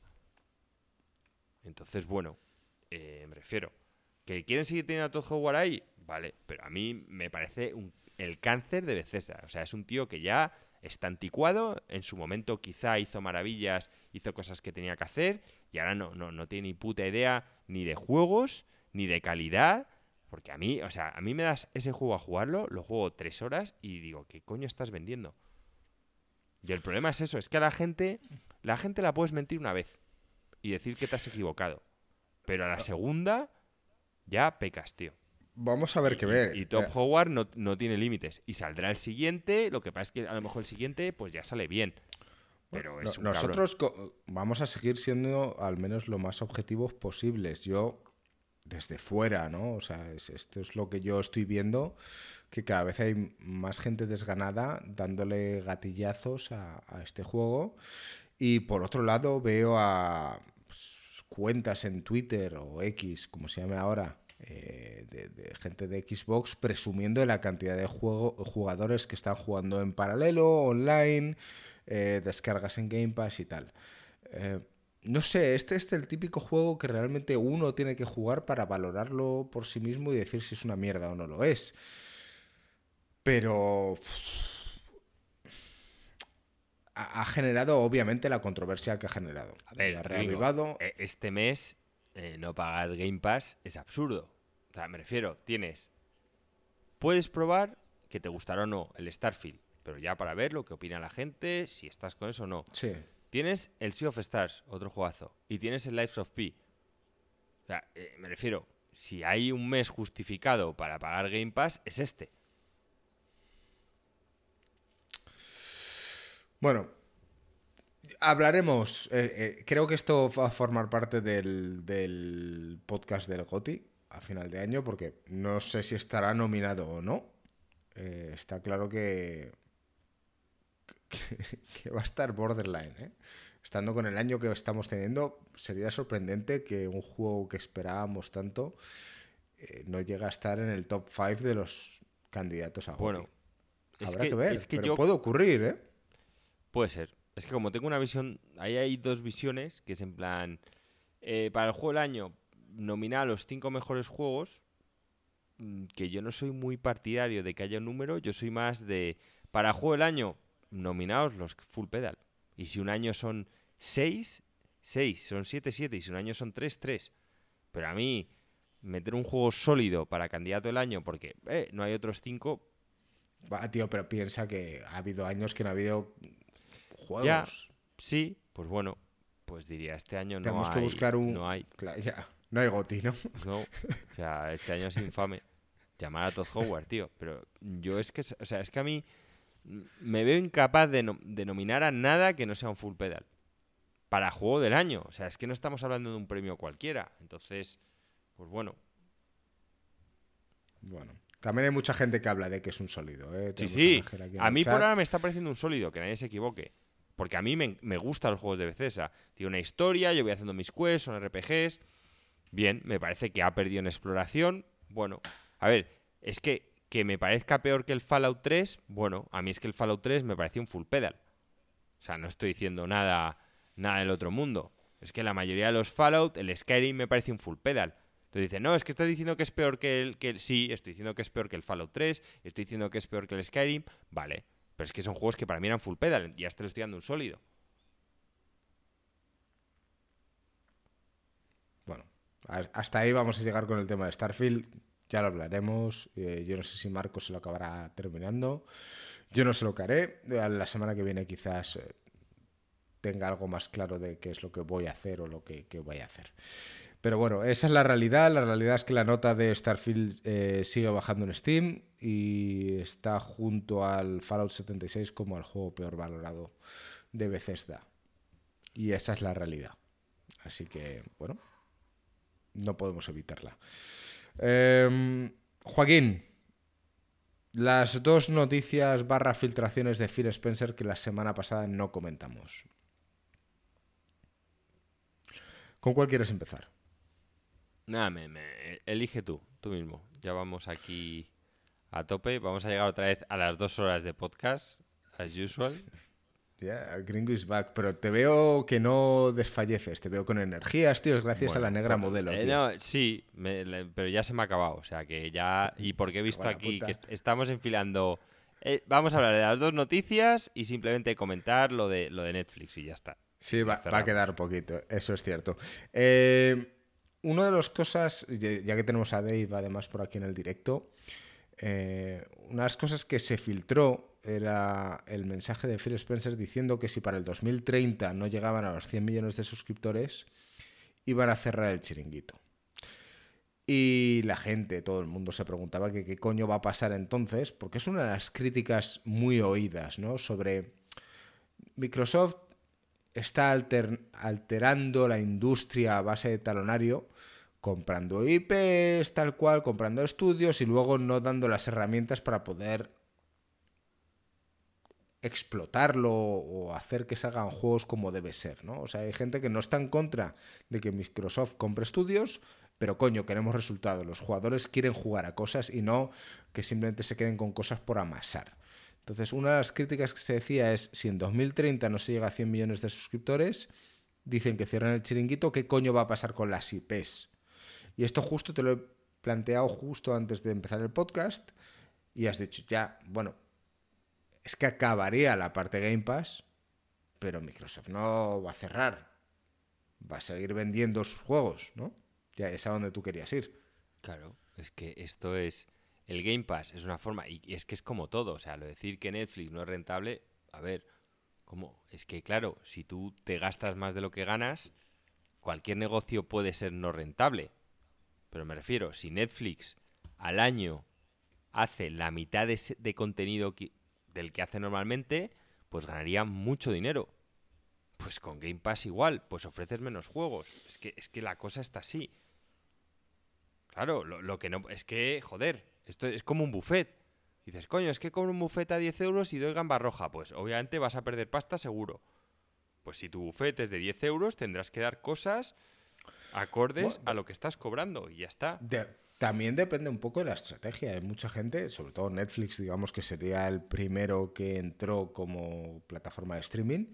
eh, de- de- dependerá de cuánta competencia tengas y si estás solo y te has ido cargando la competencia a base de precios bajos y luego eres el único, lo subes.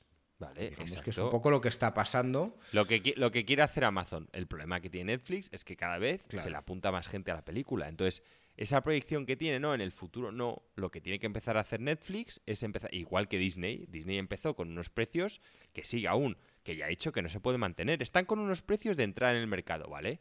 Pero hay en un momento en el que te tienes que poner. ¿Que ¿Quién sale ganando en esto? El usuario, que somos nosotros. Con, Game Pass, ¿quién ha salido ganando? El usuario. A mí, cuando Sony te dice, no, el usuario sale perdiendo, tú dices, tú, dices, tú sales perdiendo tú, cabrón, yo. Yo he salido ganando. Yo este mes por 10 euros estoy jugando a Life of P, estoy jugando a Sea of Stars y estoy jugando a Starfield. Que la gente dice, el Starfield es así porque... No. De hecho, Microsoft, los estudios que está comprando, la política que está siguiendo es de no meterse y dejarles currar. Entonces, bueno, pues tú dejas a Todd Howard, Todd Howard hace lo que hace Todd Howard, que para mí es infamia. Vender humo. Pero bueno, eh, me refiero, es, es una buena política de compro empresas para que estén tranquilas porque saben que mientras que hace los juegos disponen del abanico de Microsoft, no van a quebrar, van a tener sus sueldos y tal, pero no me meto, no me meto mucho en decirles, obviamente sí, lo único que se van a meter es decir, oye, mira, que los juegos que vais a hacer van a salir en PC y en Xbox, no van a salir en Play, ya está. Pero fuera de eso, seguir trabajando normal. Pues joder, o sea, no me parece que sea algo a priori malo. Ahora, prefiero, es que yo ya dije que a mí Bethesda no me parecía la primera opción para comprar que mucha gente dice no. De hecho, en, esos, pues bueno, se, hablaba de Valve, me habría parecido la, desde luego la puta mejor opción.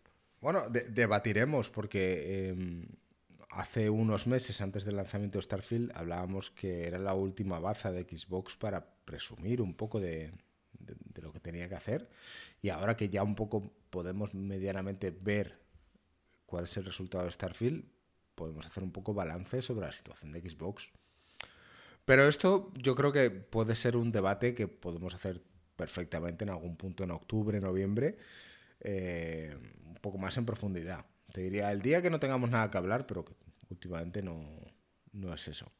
Em, la otra filtración es sobre el tema de, cómo otros estudios no han sido capaces de adaptarse a las bueno, eso es un comentario de Phil Spencer, que se ve que, está comentando con un periodista y que le dice que ve que grandes editoriales, concretamente menciona a EA y a Ubisoft, que no se han sabido adaptar y que él no entiende un poco el papel que juegan las grandes editoriales en el futuro.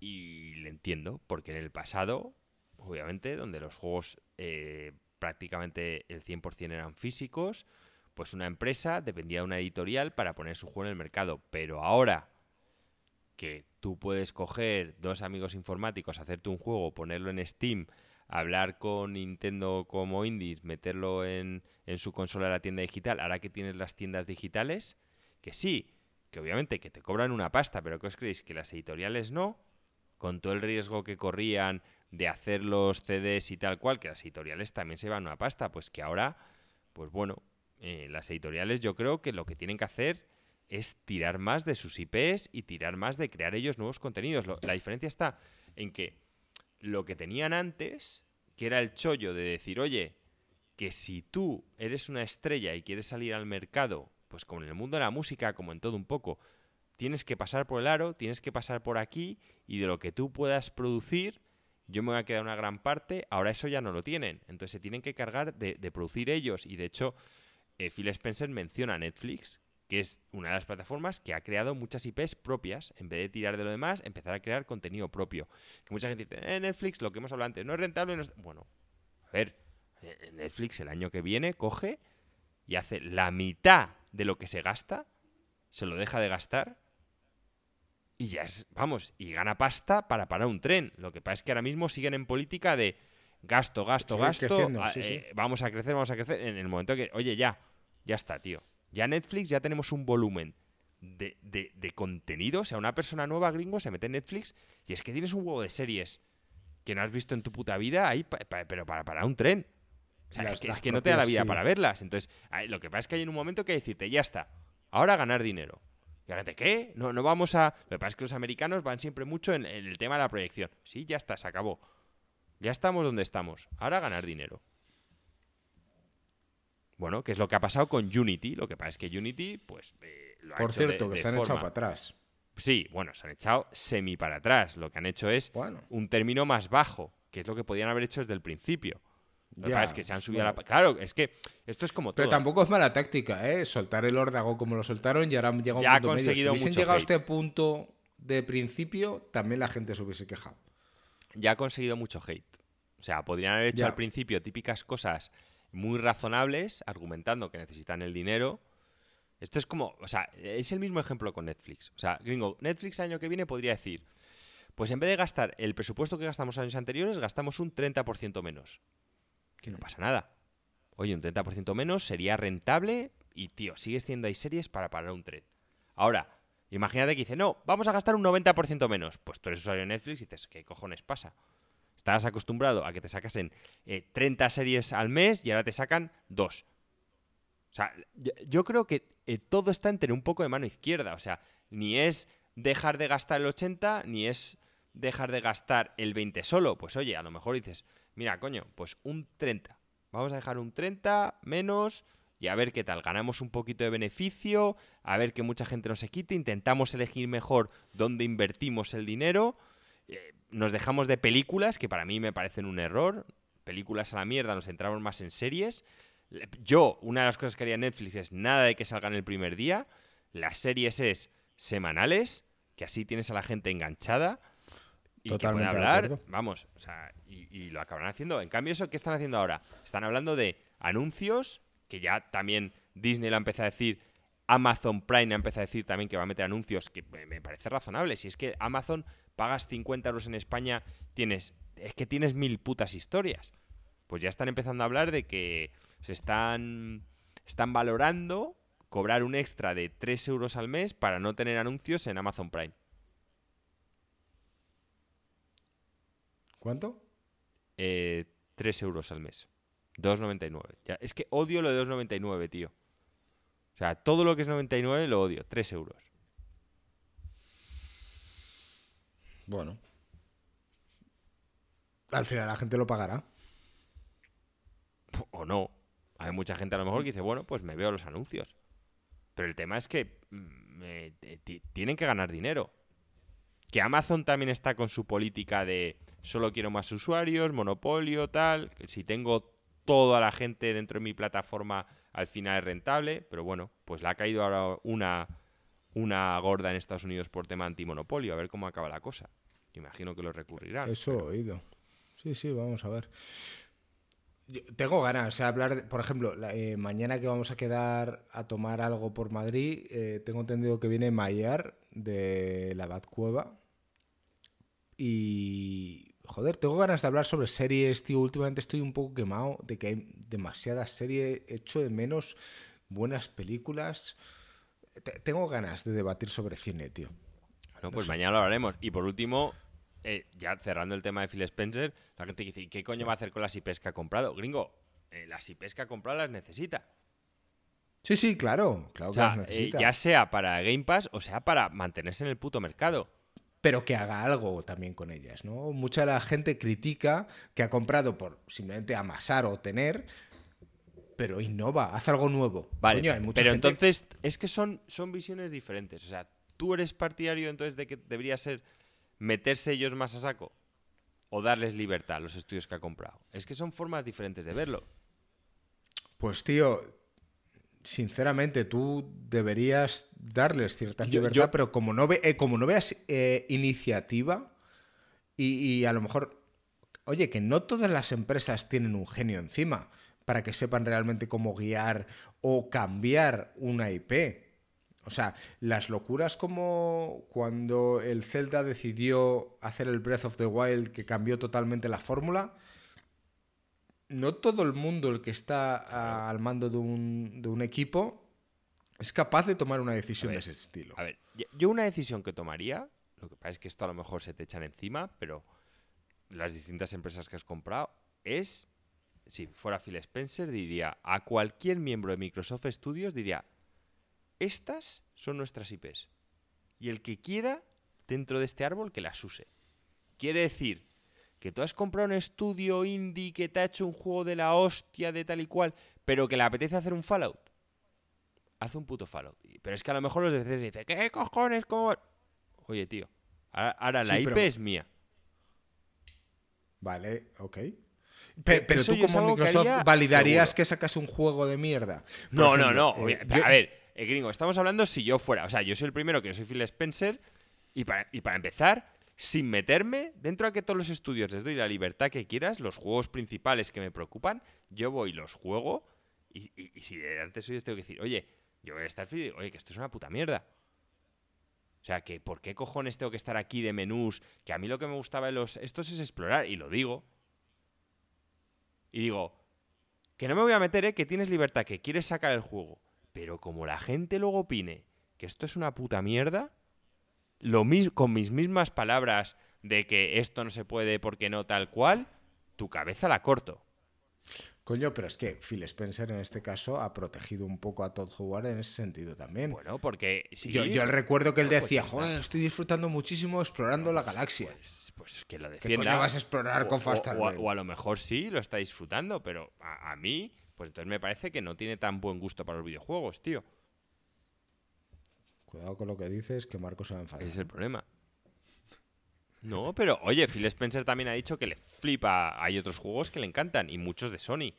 Que el God of War, que, es, que le, parece flipante y tal. O sea, hay mil juegos que tal. Pero, oye, eh, yo, yo no te digo que hables mal de un juego tuyo, porque obviamente eso no lo vas a hacer delante de la gente. Pero otra cosa es de puertas para adentro. Yo voy a veces a, un juego, lo juego y, me parece me parece no malo, no es el caso, pero que no está a la altura y les digo, oye, e, esto le pasa a esto, le pasa a lo otro, le pasa a lo otro como gamer, porque se supone, se supone que Phil Spencer es un gamer. Sí, sí. Una de las cosas que, se me ha olvidado comentar sobre el tema de Starfield es que hay mucha gente que habla de que el juego es otro o el juego realmente empieza una vez te lo acabas en el New Game Plus. nosotros, tú, por ejemplo, que no eres un jugador, ya, pero es que tú, aunque, aunque te hubieses acabado el Starfield, creo que no serías el típico jugador que lo volvería a jugar. Entonces te perderías esa experiencia. ¿Podríamos valorar un juego realmente que es un juego realmente después de eso? Claro, a lo mejor te ofrece algo. No, lo sé. No lo sé, no, podemos hablar. Lo tienen que dejar claro. Pero yo no rejuego juegos. O sea, de los únicos juegos que rejuego Pero como tú hay mucha gente. Es el Elden Ring. Que lo habría, dentro de que yo no rejuego juegos, me lo habría acabado tres veces. Y si no lo he hecho, es por el puto DLC. Porque cuando llega el DLC quiero cogerlo con ganas. Y la segunda vez que jugué al Elden Ring me llevó más tiempo que la primera. La primera vez fueron 80 horas, la segunda vez fueron como 100 horas o 110. De tan bueno que es ese juego. Bueno, simplemente como comentarlo. Eh, vale, yo creo que con esto dejamos lo de Phil Spencer. Em, vamos a dar una pincelada por encima, si te parece bien, eh, al tema del acuerdo que han llegado como, esto ya como parte off topic, el acuerdo que han llegado los guionistas en, Hollywood, que creo que habían estado seis meses de huelga o, algo así. un huevo. O sea, que ahora lo vamos a ver en series, en retrasos. Han estado la hostia. Te diría que algo entre un año y medio y seis meses. Algo por ahí. La cuestión ha llegado a un acuerdo y bueno, en Discord tenemos un poco extendido cuáles han sido los acuerdos a los que han llegado, pero me gustaría contar un poco por encima cuáles son, ¿vale? Los términos de acuerdo van desde el 25 de septiembre de este año al 1 de mayo del 2026. Hablan de un incremento en los porcentajes que se van a llevar cada uno de los guionistas, de manera, en este caso es decreciente, hablamos de un incremento de un 5% inicialmente, luego de un 4% a partir de mayo del 2024 y luego un 3,5% en mayo del 2025. Eh, hablan de que el gremio tiene que aplicar un 0,5% más eh, de contribución de salud y pensiones, o sea, lo típico que intentan, pero aquí a donde vamos es un poco a la chicha de la IA, donde han definido un poco los primeros parámetros sobre la inteligencia artificial y voy a medio traducir al español lo que estoy leyendo en inglés y habla de hemos establecido regulaciones para el uso de inteligencia artificial en proyectos de la siguiente manera. La IA no puede escribir ni reescribir material literario y el material generado por la IA no se considerará material fuente. lo que significa que el material generado por la IA no puede utilizarse para socavar el crédito de un escritor o sus derechos. Un escritor puede optar por utilizar la IA al realizar servicios de redacción si la empresa da su consentimiento y siempre que el escritor siga las políticas aplicables de la empresa. Pero la empresa no puede exigirle que utilice software de IA, por ejemplo, ChatGPT, al realizar servicios de redacción. La compañía debe revelar al escritor si algún material entregado al escritor ha sido generado por IA. Y la WGA, que no sé qué es, se reserva el derecho de afirmar que la MBA, que tampoco sé lo que es, u otra ley prohíbe la explotación de material de los escritores para, entrenar a la IA. Em, aquí estamos hablando de que están intentando sentar las primeras bases de protección de cara a la inteligencia artificial y qué puede evitar a grandes empresas saltarse a los guionistas, pedirle un guion a una IA en el futuro y, que no formen parte de este gremio. Ellos se quieren proteger, luego hay otra serie de, de puntos, hablamos de condiciones mejoradas en el empleo de guionistas, hablamos de que una segunda contratación la que le tienen que contratar con un 200% por encima, eh, acuerdos fijos, van a empezar a cobrar por películas que están en streaming. Yo no sé si compraban ya una parte, pero creo que ahora van a cobrar el doble por películas que llevan X tiempo en streaming. Em, y han salido ciertos pagos, lo que podrías llamarse un salario mínimo de lo que cobrarían los escritores dependiendo de las semanas que están escribiendo. Te pongo ejemplos. Y si hablamos de que contratan un escritor hasta nueve semanas, por semana el escritor tiene que cobrar como mínimo 11.371 dólares. Si trabajas entre 10 y 19 semanas, 9.400 dólares a la semana. Y si hablamos en un proyecto en el que estás redactando más de 20 semanas, debes cobrar como mínimo 8.524 a la semana. No sé, tío, eh, planteátelo desde el otro lado. Como, como empresario, no sé cuáles eran las tarifas anteriores, pero ya empezamos a que te empiezan a obligar a un mínimo cuando realmente en un futuro quizás puedes tener esto de manera gratuita o pagando un fee a una inteligencia artificial o a lo mejor una inteligencia artificial que has desarrollado internamente dentro de tu empresa y que deberías utilizarla para... A ver, eh, gringo, de, de, todo esto podrán los escritores decir lo que quieran, sentirse más tranquilos.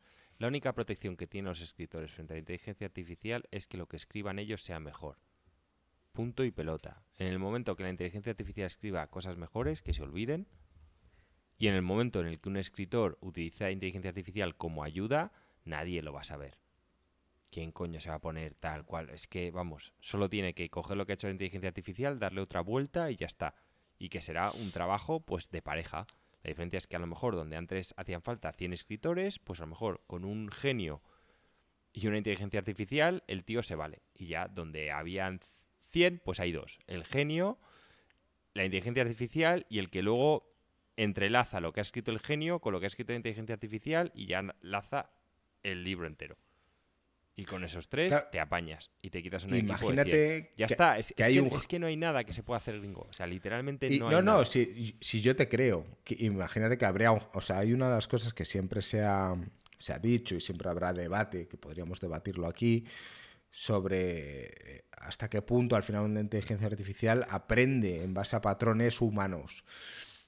Siempre se dirá que no que habría que ver el momento en el que es capaz de crear o inventarse algo de manera creativa la IA. No sé si llegaremos a ese punto, pero seguramente estemos cerca. Pero habrá muchos escritores que rellenen, que sean eh, los que rellenen el bulto y no la parte creativa de una trama. Entonces todos esos trabajos se van a la mierda, como tú dices. Y al final esto es como todo, como ha ido evolucionando, como cuando se creó el correo electrónico y ya no se escriben tantas cartas, como el mundo del taxi cuando apareció Uber. Pues la IA al final acabará afectando a este gremio y si no se adaptan morirán. No, no, pero si, es que no, no hay adaptación, ya te digo, lo que vamos es que hace falta muchos menos, y al igual que, que bueno, los taxistas, los pobres, están preocupados por Uber, tal cual. El, el, problema de verdad es cuando salgan, que no digo que sea mañana ni pasado, pero que va a llegar los coches autónomos. Sí, sí. Va a llegar.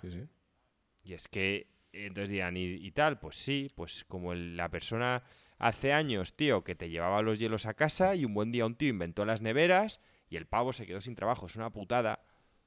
Pero es que la ciencia es la ciencia, tío. Y la ciencia avanza. Entonces, pues bueno, Hace no mucho leí que, y habría que ver, fíjate que este no es un podcast que tengamos un montón de seguidores que sean jóvenes, pero habría que preguntar si estáis escuchando esto y sois menores de 30 años, escribidnos si aquí en los comentarios, en algún lado, ya sea en Discord, en, en, iBox o en Twitter, eh, si tenéis carnet de conducir. Porque una de las cosas que me ha sorprendido es que cada vez hay menos gente que, que tenga la intención o voluntad de querer sacarse el carnet de conducir. Y sin duda, al final esto es, una clara referencia hacia dónde va a ir la, tecnología y los coches autónomos y cómo va a avanzar un poco el mundo. No, no quedará atrás que, el coche de Uber, aquel que hace unos meses atropelló a una señora, supuestamente ese coche debería estar autovigilado por una persona que va adentro, pero bueno, es normal que, que pasen este tipo de accidentes, pero llegaremos a un momento en el que eh, efectivamente la conducción sea opcional, al igual que lo fue con, los coches de caballos. Si tú si quieres conducir, pues tendrás tu circuito para ir a conducir. Y no lo podremos evitar.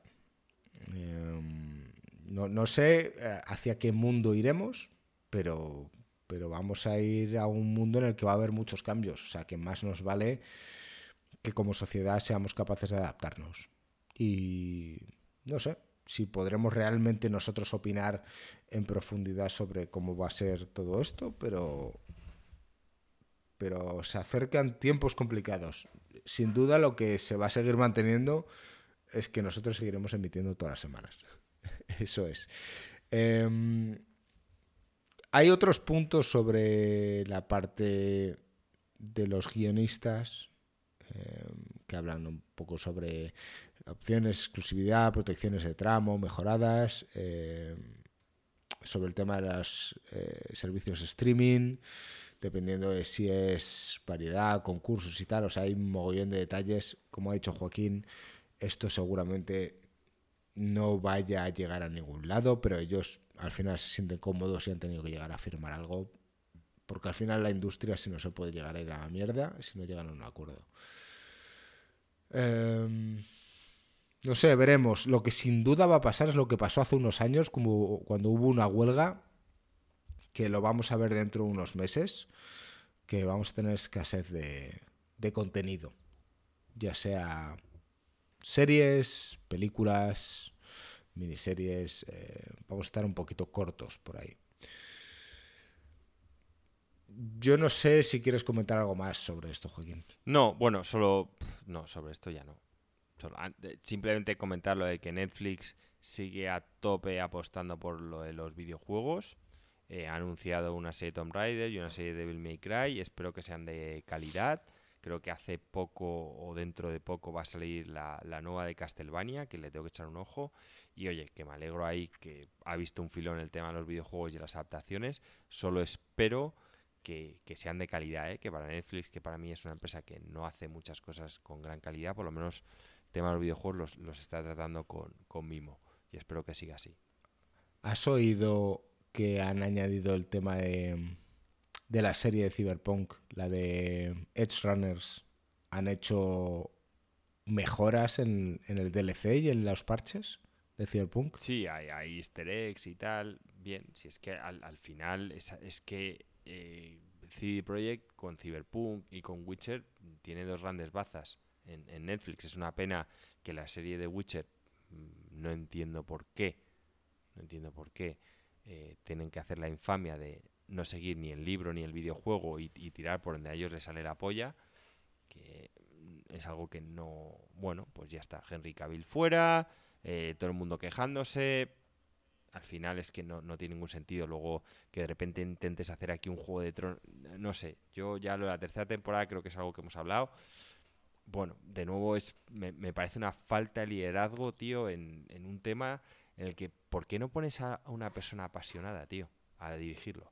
Es que es, es, yo son cosas que de verdad no, no puedo entender. O sea, ¿cómo coño cuando metes tanto dinero en algo, no pones a un tío que le apasione eso, de, de, tomando decisiones. Aunque pues solo tío, sea de, de, esto merece la pena o esto no. Pasa muchas veces, yo conozco gente que tiene trabajos que son excepcionales y no se los merece. Y gente que se merecería mucho más y no son valorados. Entonces, tío, desgraciadamente el mundo es así. Y no lo puedes controlar. A lo mejor llega un momento en el que Joaquín se te pone a ti el mundo delante y, y tú puedes desarrollar un juego. No lo sabemos, pero... Pero no, es que o sea, ya ni, ni, siquiera te hablo de, de ya meterte en el desarrollo. No, pero simplemente estaría y decir, oye, no cogéis este camino, no cogáis. ¿Por qué? Pues tío, pues porque tengo 40 años, mi pasión son los videojuegos y lo que estáis diciendo me parece una puta mierda. Hmm. Está. Y, y, y cuando preguntas, vale, ¿pero qué juegos te han gustado a ti? Y verán que casi todos los juegos que el año han sido grandes éxitos, se han vendido bien, o sea, es que no, en fin, bueno, da igual. Eh, bueno, al menos tienes aquí, aquí tienes tu plataforma para expresar tu voz y tu opinión, que eso al final es lo importante y no todo el mundo tampoco lo tiene. ¿eh? Recuerda que somos el canal que más creció en 2017 y ya veremos a ver qué coño va a pasar en 2024. que mm, bueno, yo creo que el podcast lo vamos a dejar aquí. Sí. Eh, andaba Marcos diciendo en Discord que quería escuchar historias sobre mi mudanza en la comarca. Yo creo que lo que voy a hacer es que vamos a cortar el podcast aquí y off podcast con la gente que está aquí en el directo, pues voy a comentar un poco el tema. Tú, si estás muy muerto y quieres cenar, eh, te damos la bendición para que te vayas, Joaquín, y yo me quedo charlando con la gente. Eh, pero así puedo dejar que seas tú el que despida este podcast como solo tú sabes. Bueno, chavales, este podcast 264 llega a su final, pero gracias a Dios la inteligencia artificial aún no nos sustituye. ¡Vamos!